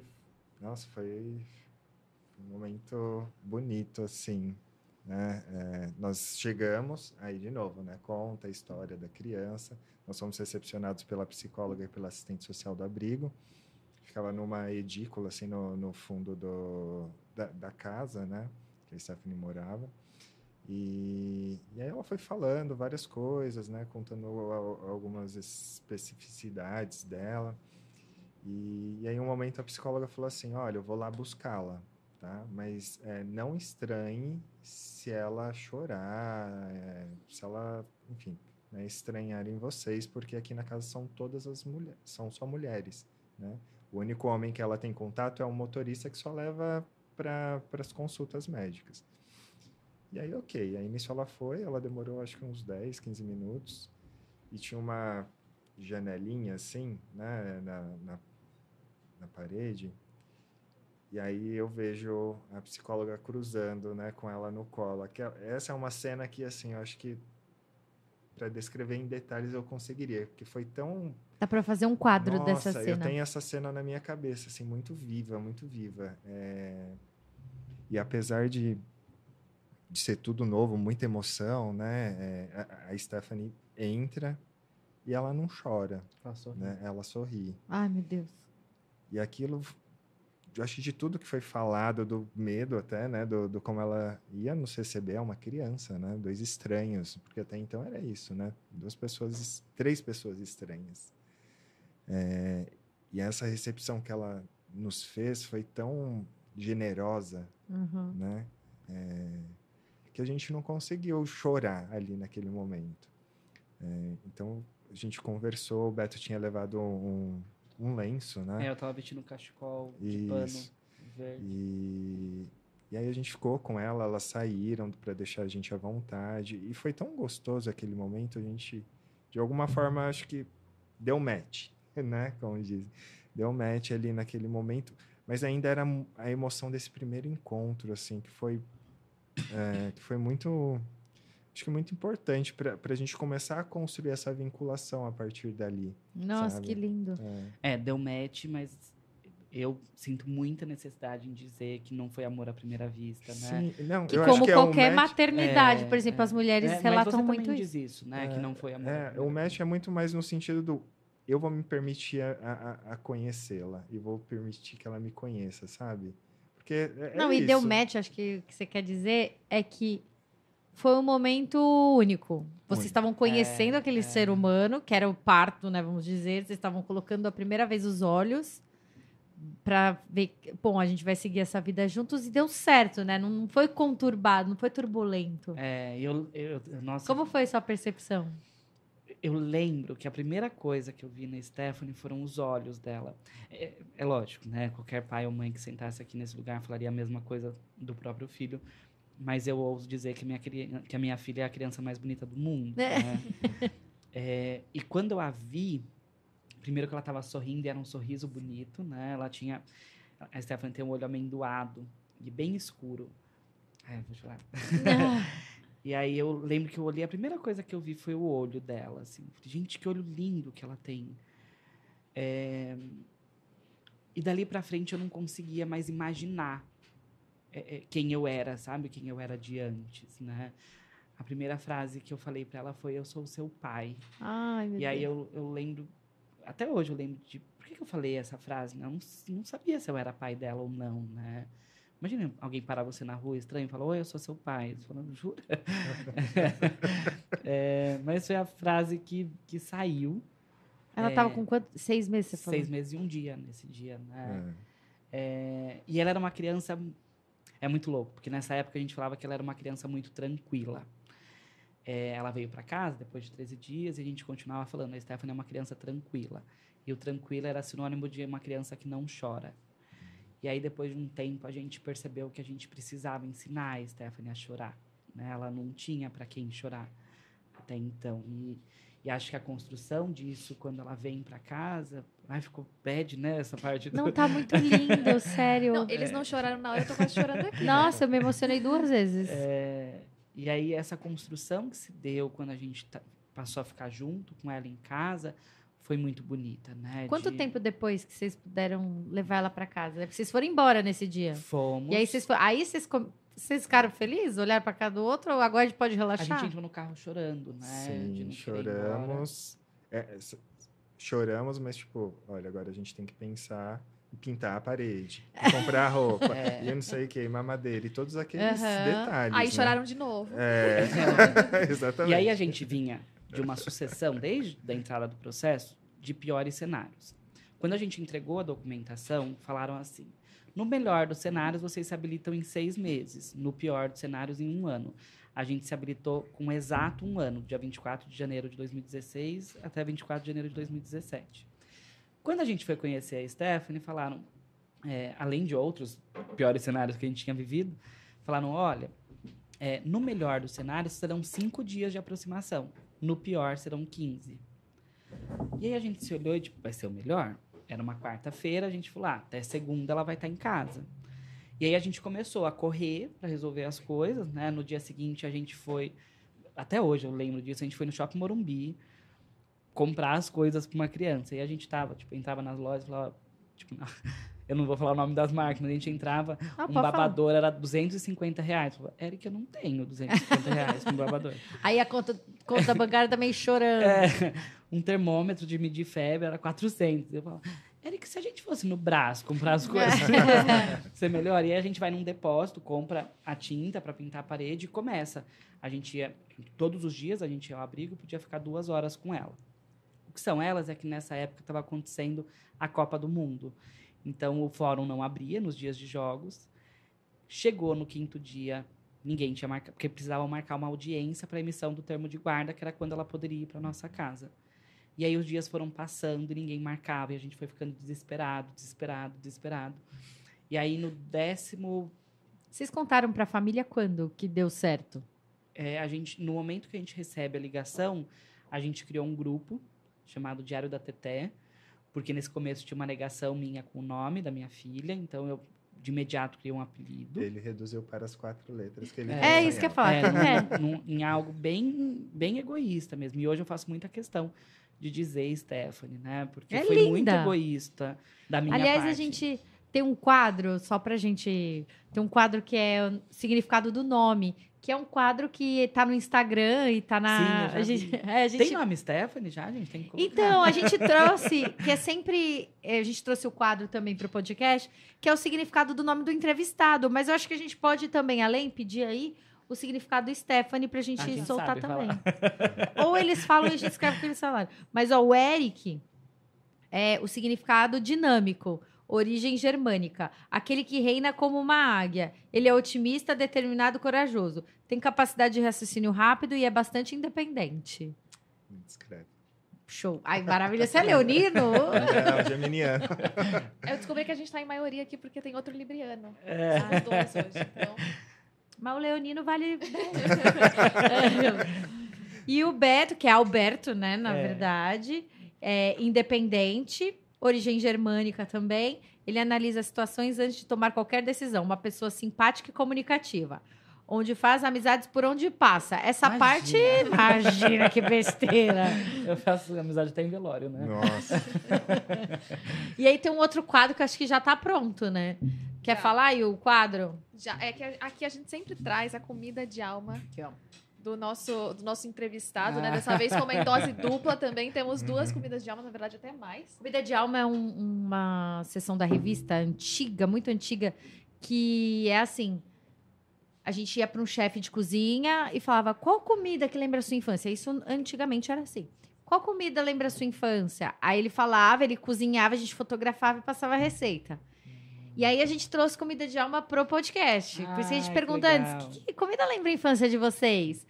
Obviamente que não deve ter sido feito, né? Como era feito, mas aqui, ó. Mas foi sua mãe que fez? A nossa chefe, que é a mãe da Carol, que preparou. Ah. Vai, lê aí. Pro Beto é qual? É, o Beto, ele falou pra gente que eram os quatro Bs, que é batata frita, bolo e bala. E banana também. Beto, você é tudo cheio das coisas agora. É, São os quatro Bs, eu eu adorei. era. Ai, Ó, a batata frita vai caber nessa mesa. o verdade. bolo pode ser só fatia. É, só fatia, gente. Tem a banana, mas não A come mais. como de jeito algum. E a bala. É, na verdade, eu, eu fui uma criança com muita Vocês dificuldade. vão ter que comer tudo isso, só pra avisar, tá? É. Tá bom. Oh, meu Deus. Comerei. café, ó, Carol. Carol, nas horas vagas. Fui contratada repórter. Olha o trabalho da repórter dela. Coitado, É, estudou aqui. Na verdade, eu tinha uma- várias, vários problemas que ela- para comer. E aí minha mãe fala até hoje que eu comia bolo, batata, banana e, e bala.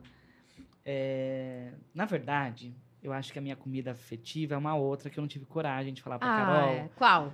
Eu comentei com ela antes. Vai, vamos ver se dá tempo. Quando de- ela me fez a pergunta, qual é a sua comida de infância? Eu falei, ah, é doce de abóbora. Na minha cabeça, doce de abóbora. Porque eu me lembro de uma mulher idosa que ia na minha casa, me buscava, me levava na Pô, casa mas doce de dela. abóbora era mais fácil. É, não é? Pô, eu fiz Só que- batata frita, bolo. E aí, esses dias, eu falei pra minha mãe, eu falei, mãe, quem era aquela mulher que passava na minha casa? E a minha mãe falou, nenhuma, não existia essa mulher. Então, eu não quis nem falar pra Carol, eu falei, vai que era fantasma. A minha irmã, podem... Como? Vê Ah, se tá vou- bom. Ah, Foi a eu- mãe eu- da Carol que fez. Isso, eu só queria agradecer, porque. é, Não come antes- mais carne. Não como. É, porque antes de começar, eu tava até compartilhando com ela, porque é uma comida muito afetiva pra mim, né? Ai, tá linda. Lembra. Vou me emocionar. Ai, gente, eu tô amando vocês. Lembra minha avó, minha mãe. Lembra o afeto que eu recebia na escola. Quando ela foi, foi a mãe dela que preparou, então isso chega de uma outra forma, sabe? Não é apenas um prato. Não, Um a prato gente com preparou afeto. com muito carinho por vocês estarem aqui com a gente. Também tô emocionada. Acabou. Não, acabou, vocês deixaram as pessoas sua mãe, aqui. Eu não vou convidar mais vocês. Vocês não vão vir mais. A gente só não explicou. A do Eric é polenta mole com carne moída, Moída. né? E a É, polenta é então- bem molinha mesmo. Cheirosíssimo. Que é uma das comidas que a minha mãe mais ama. Só que ela, eu lembro dela muito com frango, sabe? Com molho. Mas é a polenta também. Ela, ela ama. Eu não gosto, mas ela ama. Aí eu lembro que. Ah, eu falei, ah, isso dá pra achar em restaurante e tal. Aí a Carol, minha mãe faz uma ótima. Falei, fala pra sua mãe fazer pra nós. Carol, a gente feliz. queria almoçar na sua casa. Vocês fiquem à vontade pra comer, comer. enquanto gente, vocês vão provando. Tem batata frita lá. tá ó. bom, eu já experimentei. Ai, que delícia! Não vou comer, viu, Flavinha? Minha Pega aqui, nutricionista. ó. Não, não, Ai, você não posso. pode. Tô de dieta, menino. Flavinha tá de olho, deve tá. Isso é Vai uma que pessoa isso. regrada. Orgulho, orgulho. É Como orgulho, mas é um falando? perrengue do caramba. Eu queria, enquanto eles estão provando aí a comida deles, pra falar assim, essa live a gente trouxe aqui o Beto e o Eric do arroba papaipeando, que o, eu vejo muito o Beto lá nesse, Uhum. nesse Insta, mas é um casal que fez, adotou e agora resolve falar da história deles. Virou profissão do Beto também essa questão. Então eu acho importante a gente trazer. E lembrando, esse podcast é, você pode a- a- a patrocinar a gente. Olha que legal. Se você tem um pequeno negócio. A, a irmã da Fabi, que eu não vi ainda fazendo. Tem um negócio da granola, hein? É legal o negócio da É granola. uma delícia. Granola, é, não Todo vou falar porque só se aqui, ó. fizer o superchat.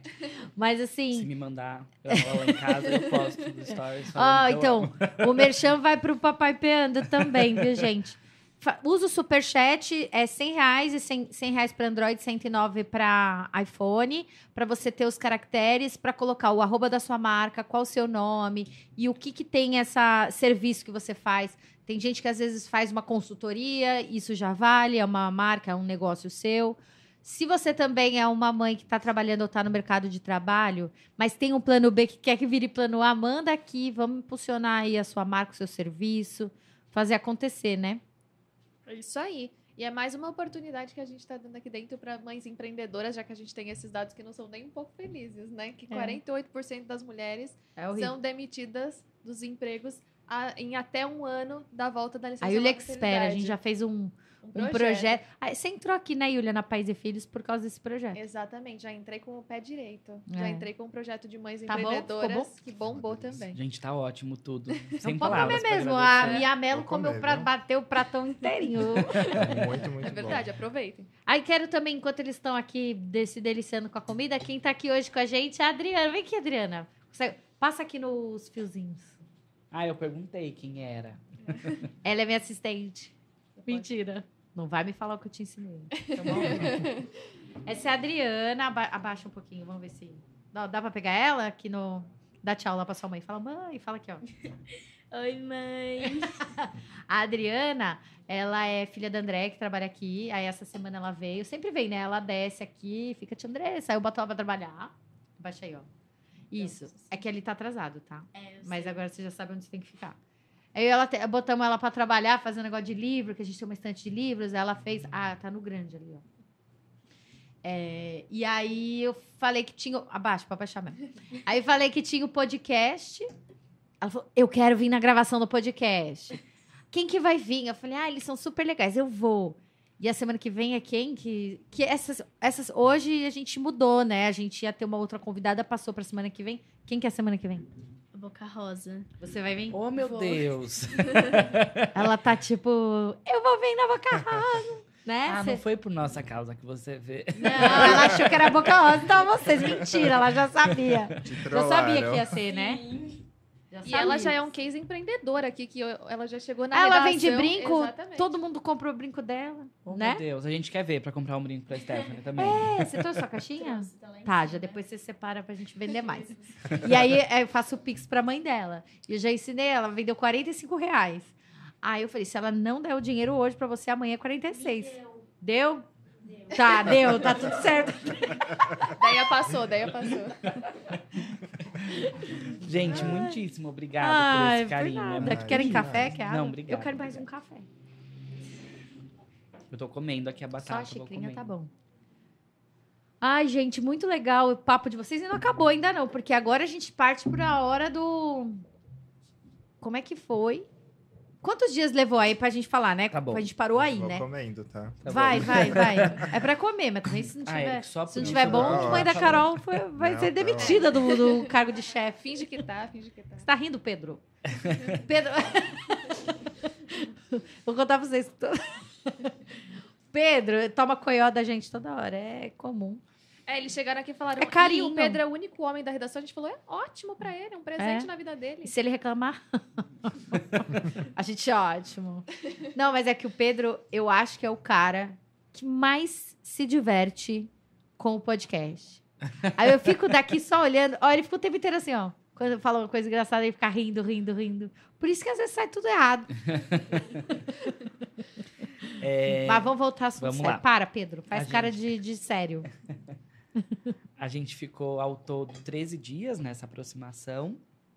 É, e aí, quando nos ligaram, porque a gente foi no penúltimo dia pro abrigo, é, e toda vez que a gente estava lá, a gente ficava do lado de fora, né, da casa, porque a gente não podia ver as outras crianças, porque os... Ah, isso eu os- queria saber. Esse abrigo, vocês chegaram a ver outras crianças? Não. Elas sabem que tá...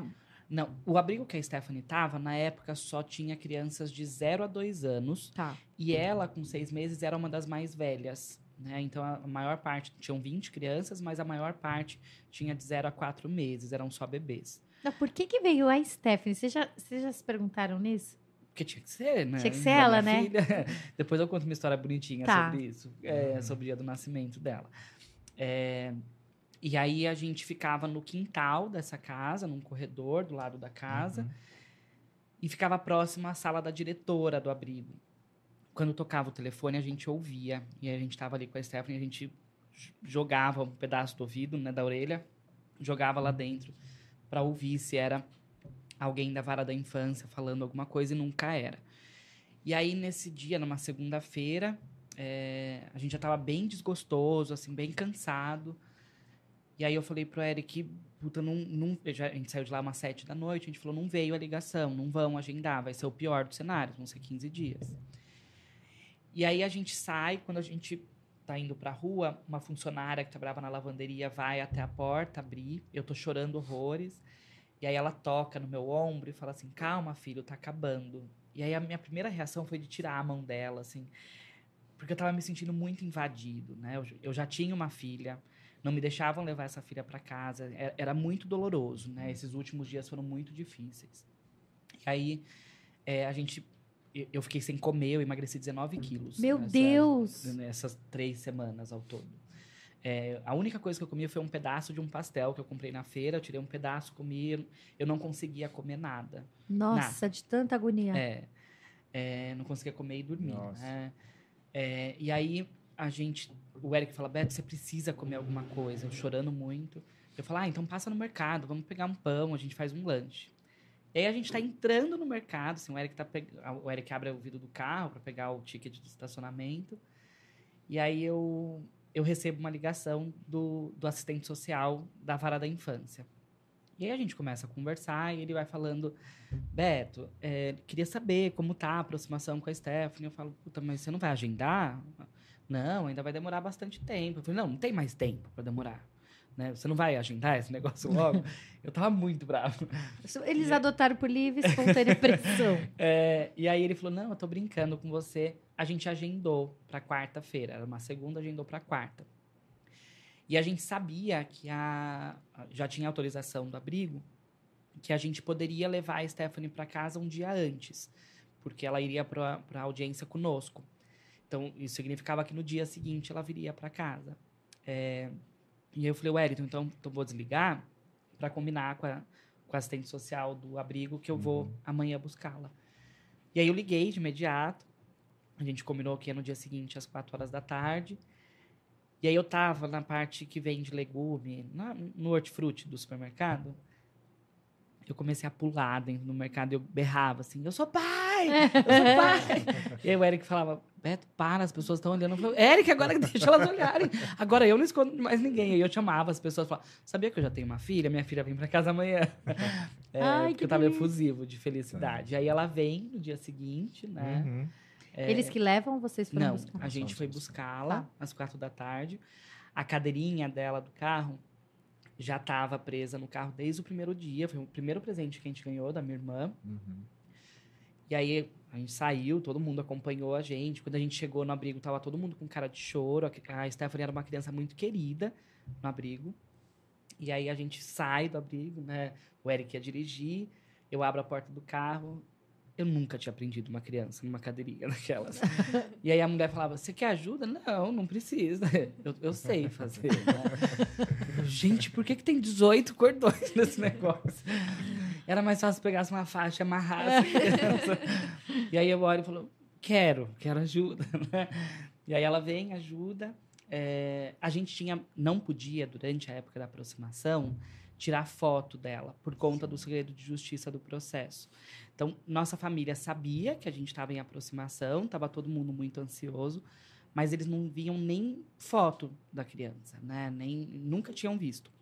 É, Vocês têm foto desse dia? a gente tem foto de todos os dias da aproximação, porque. Ah, eu quero é, ver depois. Eu mando, mando pra você. Porque eles tiravam fotos da gente e depois eles nos deram um CD com fotos que ela tinha do tempo todo que ela Sim. ficou no Ah, que abrigo legal. e da época que a gente que a gente Começou. ficou com ela. Uhum. E aí durante a época foi a primeira vez que ela assistiu televisão por conta do jogo da Copa, não tinha televisão no abrigo Foi a primeira festa e junina. foi a primeira dela. festa junina dela, que com Que a gente delícia. inclusive. Aí vocês foram pra casa, chegou em casa e falaram, e agora? O que, que a gente vai fazer? É, aí estavam os meus pais, os pais do Eric. Ah, daí todo mundo irmãos. tava lá. É, Só não seu irmão, né? é, meu irmão não tava. É.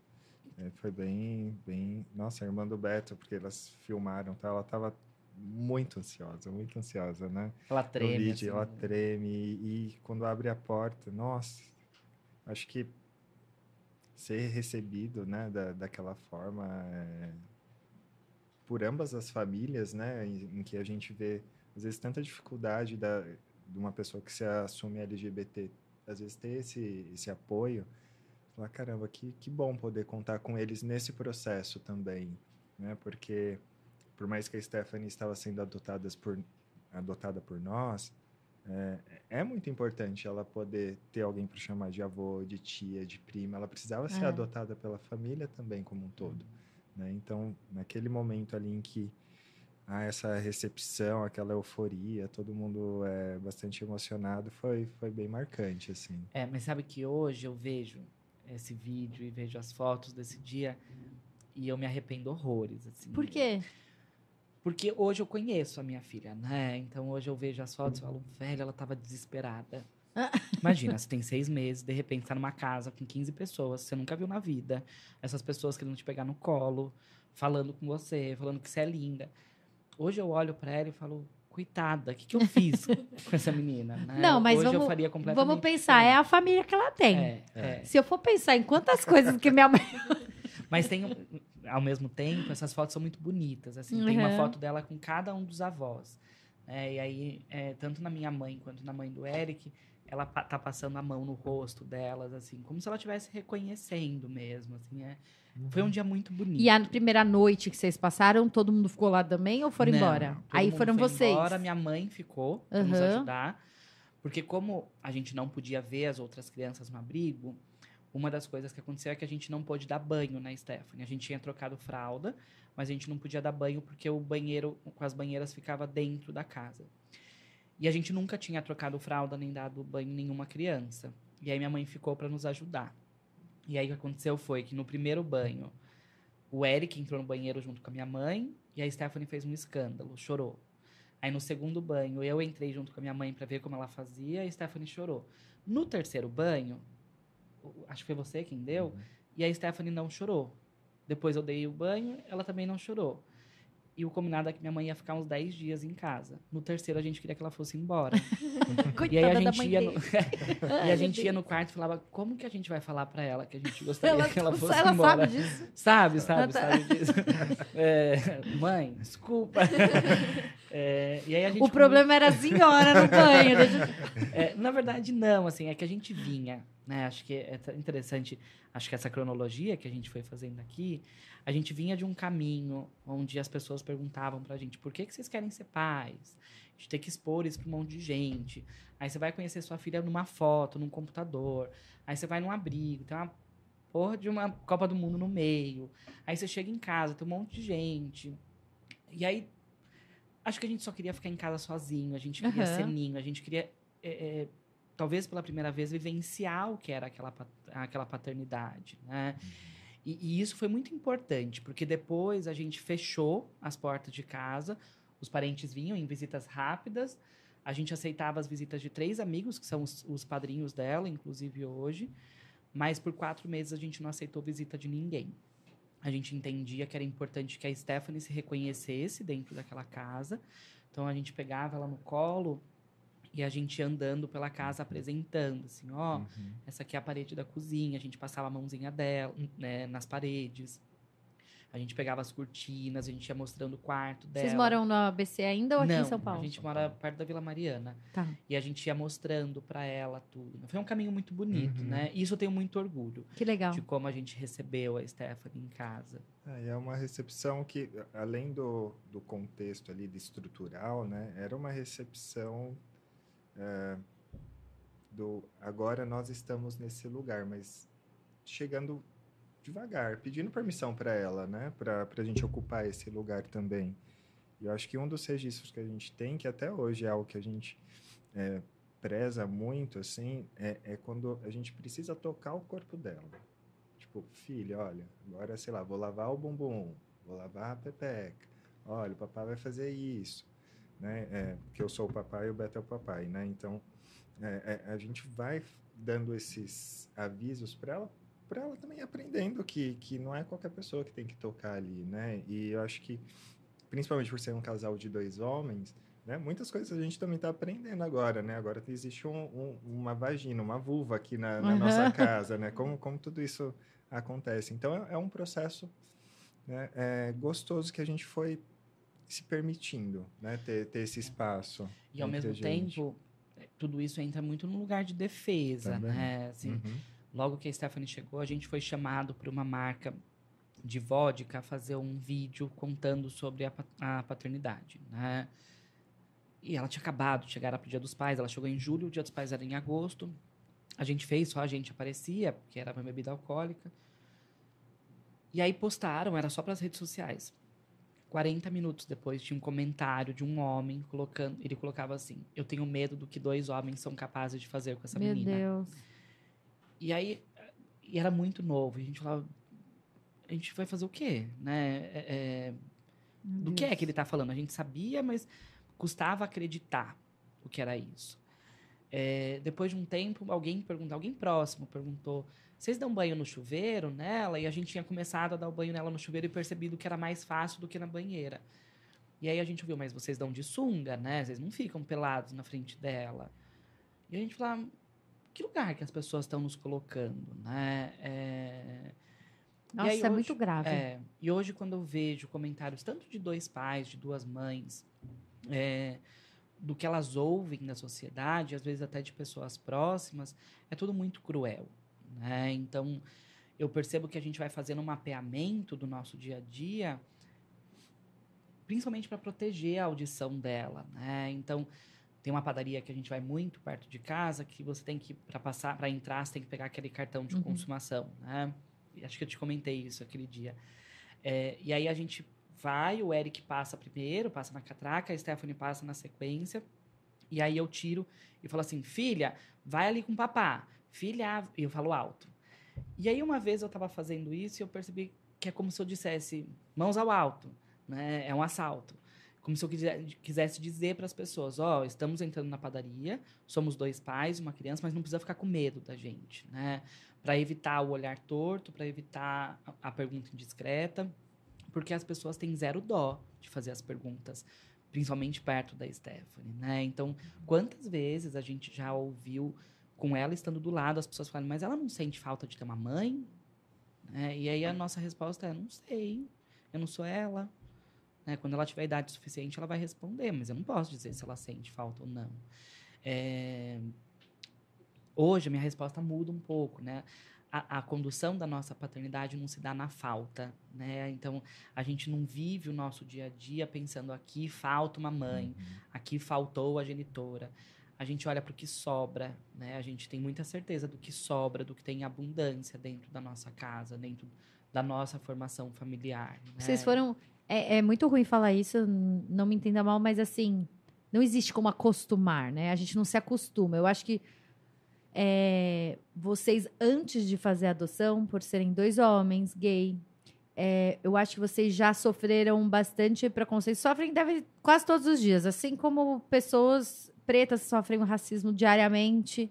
Não é só mulher, enfim, um- é difícil se acostumar. E eu acho que não se acostuma, né? E aí vai criando assim, como você falou, eu respondia isso, agora eu respondo isso. Cansa.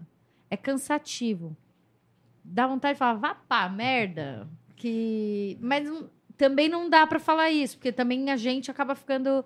Então, assim, vão mudando as respostas. Vocês acham que isso é um dos. Qual que é o maior medo de vocês, assim, na criação da filha de vocês? Qual que é o receio que vocês têm? Nossa, é eu não isso. sei qual é o maior medo. É uma pergunta que eu nunca. Acho que parei pra, A gente pra é me boa escutar. demais. A gente é muito boa. Eles, eles vão ter- eles têm um tempo pra pensar porque saiu o card da Stephanie com o nome Ah, dela. qual que é, qual que é? Ó, origem inglesa, significado vitoriosa. É original, independente e determinada. Tem facilidade de enfrentar os obstáculos com muita segurança Ai, e carinho. É, Ela tá lá no Instagram da Paz e né? Ó, chegou. Antes da. tem bom. mais um tempo pra você É, vou pensar. Ó, que eu sou muito legal, hein? E eu vou comer batata frita. Vai comendo. Esse barulhinho que a gente acabou de ouvir é porque a gente recebeu um anúncio pelo Superchat. Tem aí, vai Exatamente, o... já tem o texto aqui, ó. Sou Elaine, mãe da Gabi e da Rafa, proprietária da Pufão e Cia. Especializada em reformas de colchões e estofados, nosso foco é diminuir o impacto ambiental com o descarte indevido desses materiais. Temos planos especiais para, para instituições, ramos hospitalares e hotelaria. O Instagram é puf, arroba pufão e cia, pufão com dois Fs. Então, A gente A gente precisa. P-U-F-H-O-E cia. É, e ela também já, uma- no primeiro episódio também é, anunciou com a gente, ou seja, tá dando retorno, gente. Bora anunciar aqui no, no. Instagram, porque é nessa primeira temporada que tem essa parceria de, de anunciar dessa maneira, então vamos aproveitar. Amei. Eu também. Arroba Pufão, com Pufão dois e Cia. Fs e Cia. Exatamente. Então, Você já tá viu o precisando- Insta deles? Depois dá uma olhada, eu já É, vi. já. manda uma mensagem, pede pra ela mandar uma mensagem pra gente, que a gente tá precisando mesmo. Já consegui um cliente aqui ao vivo. Pronto, tá vendo? É isso aí. E aí, maior medo, assim, Não da sei, paternidade? Eu fiquei pensando agora, Hum. a gente tá falando, o Eric é psicólogo e eu estudo psicologia. A frase que me vem à cabeça é de que o maior medo é, é não conseguir ser suficientemente bom pra minha filha. Você não vai ser, você sabe, né? É, Não- não- O é. seu suficiente não existe. Isso na parentalidade É, existe muita culpa, né? é, acho que eu não vou. Acho que eu já consegui entender É. muito custo, e isso talvez tenha sido o maior título do meu puerpério, é, que eu não vou ser perfeito. Isso. né? Acho que. E foi libertador entender que eu não ia ser perfeito, foi libertador entender que minha filha ama as minhas imperfeições, né? Uhum. E que ela, ela, inclusive, se desenvolve em cima delas. É, mas hoje acho que eu me esforço para ser aquilo que eu preciso e que ela precisa, né? É, e aí acho que meu medo é esse, de não conseguir atingir isso. Já Sei conseguiu. cons- É, tomara. Mas Tenho e certeza. acho que um outro medo é, é quando eu abro a fechadura da minha da porta Ah, da é. minha casa para fora, né? Enquanto a gente tá os três em casa, de certa forma a gente tá muito protegido no que a gente acredita, no que a gente fala, no que a gente faz. Mas da hora que a gente põe um pé pro lado de fora, é tudo muito perigoso, né? Por isso que é importante para pais e mães que estão assistindo, que são héteros também, que criem seus filhos para que sejam respeitosos com as diferenças, porque eu acho que quando você fala da porta para fora é que mundo que a filha, que a, que a Teté vai encontrar na escola com outras crianças, como elas estão sendo educadas para também entender a família da Teté, que é diferente da sua, E família família, independente da família que for. Então, eu acho que isso que você está falando, né? É, que vocês aí joga no grupo da família esse, esse podcast, porque é aprendendo a importância que os pais de hoje têm nessa geração que, que vem por aí. É, e sabe, Andressa, que é, eu, eu amo falar, acho que pra Ah, perceber, mas não. mas Que Quando eu bobagem. recebo- Eu também odeio. Ah, quando eu recebo um, um convite, tanto eu quanto o Eric, como esse, da Pais e Filhos, a gente vem com muito orgulho. Porque uma frase que a gente diz muito é que a gente precisa parar de, de falar só para convertidos, de pregar só para convertidos, né? Então, quando a gente tem possibilidade de falar com, com famílias que não são formadas por adoção, famílias que não são formadas por dois pais e duas mães, é onde eu sinto mais necessidade de Com estar. certeza. né? Conversar com outras famílias parecidas com a nossa vira muitas vezes lugar comum, né? É um lugar importante que a gente pode desabafar, que a gente tem escuta, mas a gente não está mudando nada, né? E aí já faz algum tempo, acho que a criação da página veio por isso, inclusive, que eu, eu decidi assumir para mim que era importante que eu falasse com quem não estava afim de me ouvir, Uhum. né? Que a gente tivesse estampado. Recentemente a gente passou num telejornal da Globo. É, e aí o, prédio todo veio falar, né? As pessoas vinham a gente, viam a gente falavam, ah, eu vi que vocês estavam na televisão. Na semana seguinte teve a parada gay. E aí a gente foi, as pessoas paravam a gente no meio da Avenida Paulista. Não foi você que passou no jornal? Foi. E aí outro dia eu fui almoçar num, num restaurante perto do meu trabalho. O, o garçom que nunca tinha falado comigo, ele me parou e falou assim: Eu vi você na televisão, queria dizer que eu fiquei orgulhoso de você. Né? E é um cara todo bronco, assim, né? De todos os comentários que eu ouvi, o dele foi um dos que mais me tocou, assim, de. Ele não Exatamente. imaginava que eu era pai, que eu era pai junto com outro pai, ele não imaginava como era a minha família. É, e aí, de alguma forma, eu sinto que a gente vai mudando um pouquinho. Né? O que eu acho que a gente foi aprendendo ao longo do tempo, lá no começo da nossa história, né? o Papai Piano surge por conta de um evento que a gente passa num shopping, em que nos impedem de amamentar a Stephanie numa sala de amamentação. É, e aí eu fico pistola, faço um escândalo no shopping. E as minhas primeiras falas, antes de ter a página, elas eram muito raivosas, né? E, e aí, num- determinado momento, eu digo pra mim, assim, puta, mas eu não queria parecer a bicha raivosa, né? E aí eu decido escrever isso com mais amorosidade. Então, é, geralmente, quando eu escrevo na página, as pessoas falam, ah, o, o jeito que você escreve me toca. É, porque acho que é o jeito que eu gostaria de ouvir sobre essas coisas, né? Acho que eu não preciso... é, é, e respeito quem faz diferente, né? Quem consegue esbravejar. Não tem o meu É que também te jeito. faz mal, né? É, Não só é. atingir outra É, eu me pessoa. alimento com essa, com essa, Sim. com esse ódio, né? Então, eu prefiro ter uma linguagem onde eu consigo acessar essa Eu não pessoa. sabia a história do papai piano, que era isso. É, começou dessa forma. A gente foi a um espaço família. A Stephanie tinha 20 dias conosco, né? A gente precisava comprar roupa para ir num casamento. O Eric ficou na loja e eu desci até o espaço família. E aí eu perguntei se eu podia, eu precisava trocar a fralda da Stephanie e amamentá-la. E aí a moça fala na recepção: olha, tem um- uma sala de amamentação, mas você não pode usar porque as mulheres ficam constrangidas se tiver outros homens lá. E era tudo tão. Era o nosso primeiro passeio. E, e aí eu, eu não realizei na hora. Fui, troquei a fralda. É interessante que nessa trocada de fraldas tinha uma mãe do lado que tinha esquecido de levar a pomada de assadura e eu empresto para ela. Só tínhamos eu e ela com as crianças dentro do, do espaço família. E aí eu, eu acabo indo dar mamadeira para Stephanie nessa salinha de papinhas que fedia. O micro-ondas era completamente sujo, a pia tinha resto de comida. Acho que alguém tinha esquentado o papinho virado ali para lavar a louça e não limpado a pia. E a Stephanie já tinha quase 9 quilos. E era uma cadeira desconfortável, com um braço. E aí eu amamentei a minha filha chorando muito, assim, porque eu pensava que ela já tinha sido privada da amamentação humana, né, do leite humano.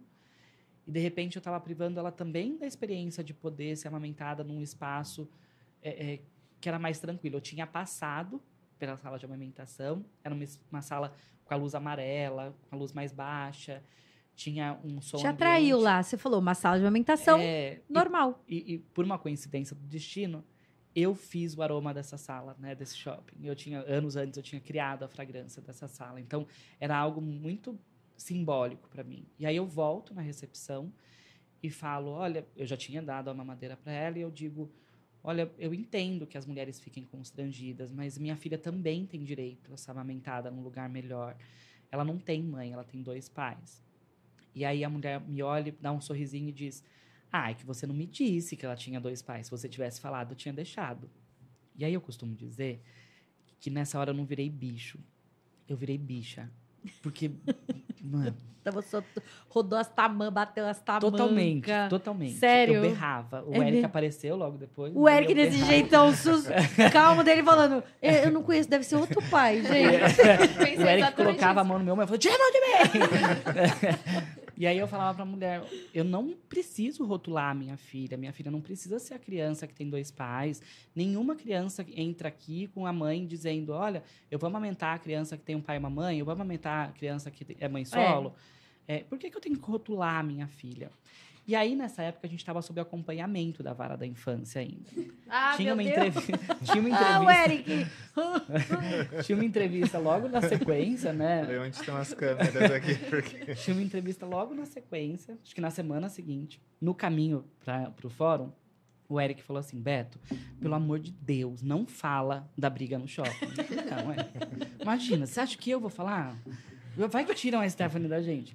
Cinco minutos de conversa. Marta, então, aconteceu? O que foi? E aí eu falei assim: eu, Eu sou muito igual a você, Beto. Você não tá entendendo. Eu não vou falar nada. Quando eu a vejo, tô falando ao psicóloga- E aí a psicóloga é, falou uma frase que acho que norteou muito. É, ela disse, Beto, eu acho que é a primeira vez de muitas que você vai defender a sua família. E, e aí eu falei, opa, é isso. Né? E aí a gente começou a perceber que essa defesa da nossa família acontecia junto com a Stephanie. Né? É, muita gente, por exemplo, com ela do lado, fala assim, principalmente quando ela era bebê, fala, ah, vocês adotaram? Sim, adotamos. Nossa, a primeira frase. Como alguém tem coragem de dar uma bebê tão bonita, né? Porque se fosse feia, tava tudo bem. Ah, Aí falavam, e é branquinha, né? Porque se fosse preta também tava tudo bem. E aí falavam, a mulher tem que ser muito filha da puta, né? Pra entregar essa criança. E aí a gente ouvia isso com a Stephanie no colo. E aí chegou um momento que eu, eu parei de não falar mais nada. E aí na frente dela eu dizia, talvez não, né? Talvez ela tenha pensado na Stephanie. Talvez tenha sido melhor para ela, né? E é algo que a gente faz muita questão hoje, né? De defender a Stephanie sobre as audições. Vocês sabem a história da Não, a Stephanie? gente sabe pouquíssima coisa. Tá. né? E é uma coisa que na página, por exemplo, a gente não coloca. Tá. né? Porque a gente entende que o que a gente relata é, fala sobre a nossa experiência enquanto Tá. pais. né? Mas a história da Stephanie, Quantos anos ela tá agora? quatro anos e meio. É, a história da Stephanie pertence a ela. Né? Quando a criança que foi adotada completa 18 anos, ela pode ir até o fórum e ter acesso ao próprio, ao próprio processo, um processo que nós dois não, não vimos. Né? Então, as informações sobre a família de origem Você acha dela, a que gente se um dia ela quiser acesso. descobrir e falar, vamos lá, vocês vão? Estão junto Nossa, com ela? totalmente. É, pra totalmente. descobrir junto com Hoje ela. ele responde mais assim, mas no começo não. O Beto tinha, tinha uma questão ali, né, Beto, no começo. Mas é, eu acho que a gente foi amadurecendo Tá. juntos, né? Mas eu acho que esse talvez possa ser um dos passos que ela queira dar para tentar entender o que, que aconteceu. Quem ela é? Você é psicólogo, É. você sabe disso, né? Que a gente fica... Mas a, a gente não sabe se isso vai acontecer. É. Se, ela, se ela precisar, vamos lá. Vamos, vamos conhecer a sua história. É isso. Beto, ainda bem que você Parte tem o da Eric. sua história. Você Ainda imagina bem se tivesse dois? Betos? Pelo amor de Deus. Não, não, deixa eu te falar. Imagina se fossem dois Betos. É, Vocês tava não tinham ferrado. saído do shopping até agora. Não. Mas também se fosse dois Erics, não tinha... Eu acho Não tinha que nem entrado no processo de já- adoção, né? Já sinalizou a nossa diferença ali no começo, né? Vamos pra minha casa? Não. Porque eu sabia se a gente, se eu fosse, talvez a gente não estaria aqui contando essa história. Ai, vocês são o máximo. Quer tirar o prato já? Ah, Pra- pode ser. Obrigado. Jair vai tirar. Ah, enquanto tá tirando, Adriana, vem aqui mostrar seus berego-dego. Vem. Ó, a Adriana trouxe. Eu tô, vou chamar ela porque ela tá ali com a caixinha na mão, gente, pra vocês escolherem. Vem aqui, vem aqui do meu lado e a gente passa aqui pra eles. Vocês vão querer pão de queijo? Não, obrigado. Pode Vou colocar aqui. Deixa eu tirar essa caixinha aqui. Essa é aquela que não pode, pelo amor de Deus. Por quê? Esses são só para pessoas muito especiais? Não, ela, pra ela, ela faz e não vende, Ah. entendeu? A pessoa pega empreendedora. Eu falei, se pagarem bem. então eles vão escolher. Aqui tem um nome a sua loja de brinco? Como que pode chamar? A loja da minha amiga é chama Aham. Não, A mas tem que ser um diferente. Então vamos criar. Deem sugestões aí nos comentários. Como pode ser a marca de brincos? Pode tirar, pode tirar. Quê? Diana, gostei de todos. Ih, veja, agora, mil reais o- na caixa. Mentira. É mesmo. Custa cinco reais, né? É Azul. É cinco reais o par. O par, Eu amo esse. eu também. E o William comprou o rosinha, né, desse? Exatamente. acabou. Ó, eu vou Já usei no esse. dia. Deixa eu ver. Ó, Ai, que fofinho. escolheu esse verdinho aqui, ó. Que gracinha. Precisa fazer um de arco-íris, Adriana. Eu tenho que comprar, não tinha na loja. Cadê Quer a ver? mãe da Adriana? A gente tem que agenciar melhor Abaixa aqui, fala aqui no microfone. O que, que você vai fazer com o dinheiro que você tá ganhando agora com esses brincos? Eu vou voltar na loja e vou comprar mais pra vender mais. Investir. Não, é, É muito de empreendedor, é peixe, case, meu ó. amor. Não adianta. Ó, ele ficou com esse daqui. Ó, eu vou pegar esse daqui também e aí eu uso ele depois, tá bom? É lindo esse. Pronto, dois sorvetes. Pronto. Pronto, feito. Merchan, show. Tá aqui, ó. Obrigado. Cria uma página no Esse. Instagram e bora. E a gente vai, vem também, traz pra Boca Rosa. Depois vai vender um Esse milhão é um de presente, Esse é um. Que aquela mulher não vende tudo, né? Não Marqueteira. É isso aí. Vai lá, Bri, cuidado com o fio, pelo amor de Deus. Nossa, que história legal a de vocês. Foi muito. Que horas são? Não sei nem quanto tempo já foi. A gente tem ah, mais... quase duas horas. Exatamente. Temos um pouco mais de 10 minutos. É porque eles têm que ir embora pegar a filha deles, pelo É. amor do pai. Exato. Tem mais alguma coisa que vocês gostariam de contar? Pra- Você que é doula de adoção, já no nome já dá para entender o que é uma doula, acho que a gente já sabe o que que é, de adoção é que ajuda nesse processo. Isso, a gente presta, é, enquanto doula, uma consultoria prática, né, uma curadoria, e também um apoio emocional a quem esteja em qualquer etapa de um projeto adotivo. Né? Desde quem está pensando em adotar, quem já está no processo de habilitação, está na espera, quem acabou de adotar ou quem adotou há algum tempo. E eu também atendo pessoas adultas que foram adotadas quando criança, Ai, que legal é, isso. que queiram revisitar essa história. né? Qual que é o nome daquela moça que a gente já entrevistou? Que fala de adoção tardia? Lembra? Foi no seminário, eu acho. A Anne Bracati? Hum, não. Não, não, a É Anne não a- fala de adoção tardia. Sabe quem é? Eu sei. Candre? Não, vocês Não. têm que conhecer ela. Tá todo mundo com a memória. Eu tô vendo É o Covid. dela e não tô lembrando o nome, mas calma aí, a gente vai achar. Como é que era o nome? A Jenny, que tá assistindo de casa. Jenny, a Jenny, ela vai ser. Ó, a gente tá esperando o resultado do teste Covid dela. Porque faz 20 dias que ela pegou Covid e a gente tá achando que ela tá com Covid de novo. Ela vai ser personagem. É, Simone Uriati. Isso mesmo. Não, não a conheço. Cara, era incrível. Você tem que saber quem é essa moça. Ai, me manda depois o contato dela, quero Ela saber. tem, ela trabalha muito com essa questão. Ela foi uma adoção tardia. E aí ela fala bastante disso. É bem legal. É, e eu- eu- é um trabalho muito interessante, assim, de... A gente não teve uma doula de adoção, o trabalho de doula de adoção é novo no Brasil, né? Aham. É, mas hoje eu percebo o quanto isso pode ser potente. Quando a pessoa tá- já tá ansiosa ligando três vezes por dia, você. Olha, não é muito bom ligar três vezes ao dia. Não, Não. eu não fiz isso, tá? Porque eu sou uma profissional muito importante. É, na verdade, eu faço muita questão de, de permitir, isso pelo menos no meu atendimento, de permitir que a pessoa passe por esse, por esse caminho da espera da maneira que for confortável para ela. Né? Eu acho que se a pessoa tem vontade de ligar toda semana, ela precisa ligar toda semana e ser responsável pela atitude dela. né? É isso aí. é, aquele esporro que eu levei da psicóloga podia ter sido um esporro de verdade, né? É, então, acho que o que eu faço é trazer... a- é, é, hoje eu até coloquei essa frase numa resposta no, nos meus stories, que é, é a pessoa entender que ela é dona do processo, né? Você vai até a vara da infância, você entrega seus documentos, você não caiu na porta, o RG pulou para dentro do fórum, né? Você foi lá e falou, eu quero. Então, entenda que esse processo é seu e como é que você vai conduzir esse processo para além do papel do judiciário, né? Acho que é bem importante a gente ter esse olhar. Eu adorei conversar com vocês. Eu preciso, pra gente finalizar, fazer os agradecimentos a esse podcast, toda a equipe aqui da Pais e Filhos. Não só a parte da redação, mas todas as áreas que estão aí com a gente. Até o Diego, que fica ali ligado na internet, que ele sabe se cair, o bicho pega nele. né, Julia? Ele é, A gente apavora. ele- ele é coitado. podcast. né? Coitado. O Pedro também, muito obrigada, viu, Pedro? Pela transmissão. Obrigada por nada, por deixar a gente nervosa todos os dias. Brincadeira. Obrigada, Yulia. Muito obrigada. Eles, ah, foi tão legal a história que a gente até ficou. Nem perguntou muita coisa. Eles foram indo, foi ótimo, né? Com certeza. E adorei. Volto sempre que vocês quiserem. Não, a Yulia vai estar aqui sempre. Ele é editora aqui da País e Filhos. A Jennifer, que está em casa, que pode ser aí um, uma fonte para uma matéria em breve que a gente vai fazer se der positivo essa Covid de novo em 20 dias. Ai, que tristeza. A Cecília, Carol, a mãe da Carol, muito obrigada. Tava bom a polenta, né? Nossa, maravilhosa.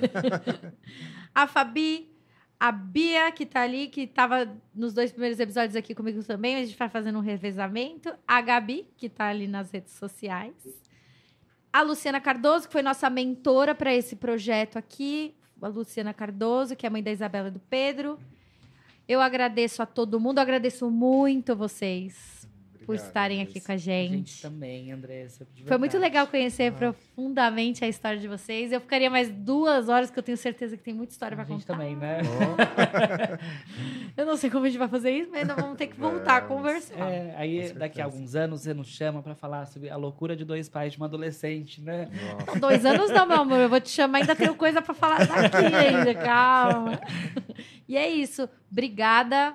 Eles vão correr agora para para as tarefas de paternidade, que é buscar a filha na vai escola. buscar ela na escola, isso mesmo. E vocês ficaram aqui, muito obrigada por ter acompanhado. Compartilha muito esse vídeo.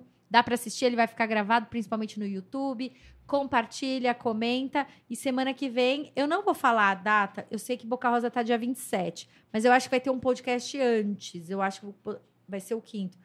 Um podcast antes do dela. A gente ainda não definiu. Então eu não vou falar, porque essas coisas mudam. Pois é. E a gente deixou bem assim, livre, para poder trazer todo mundo que, que, que a gente conseguir fechar. Então, fiquem ligados no Instagram que a gente vai falar em breve quem estará aqui com a gente. Eu vou certeza. Tá aqui. Eu- Você só, também. chama- só chamar que eu venho. Não, você falei. tá aqui certeza. Se você não Ah, tá aqui, sim, você tá ali. sempre, Sempre. Todo mundo que tá aqui, tá aqui no podcast. Verdade. Adriana, obrigada, viu, Adri? Vai vir, agora ela vai vir sempre aqui. A mãe dela vai me matar. Fiquem ligados e a gente vai dando mais informações.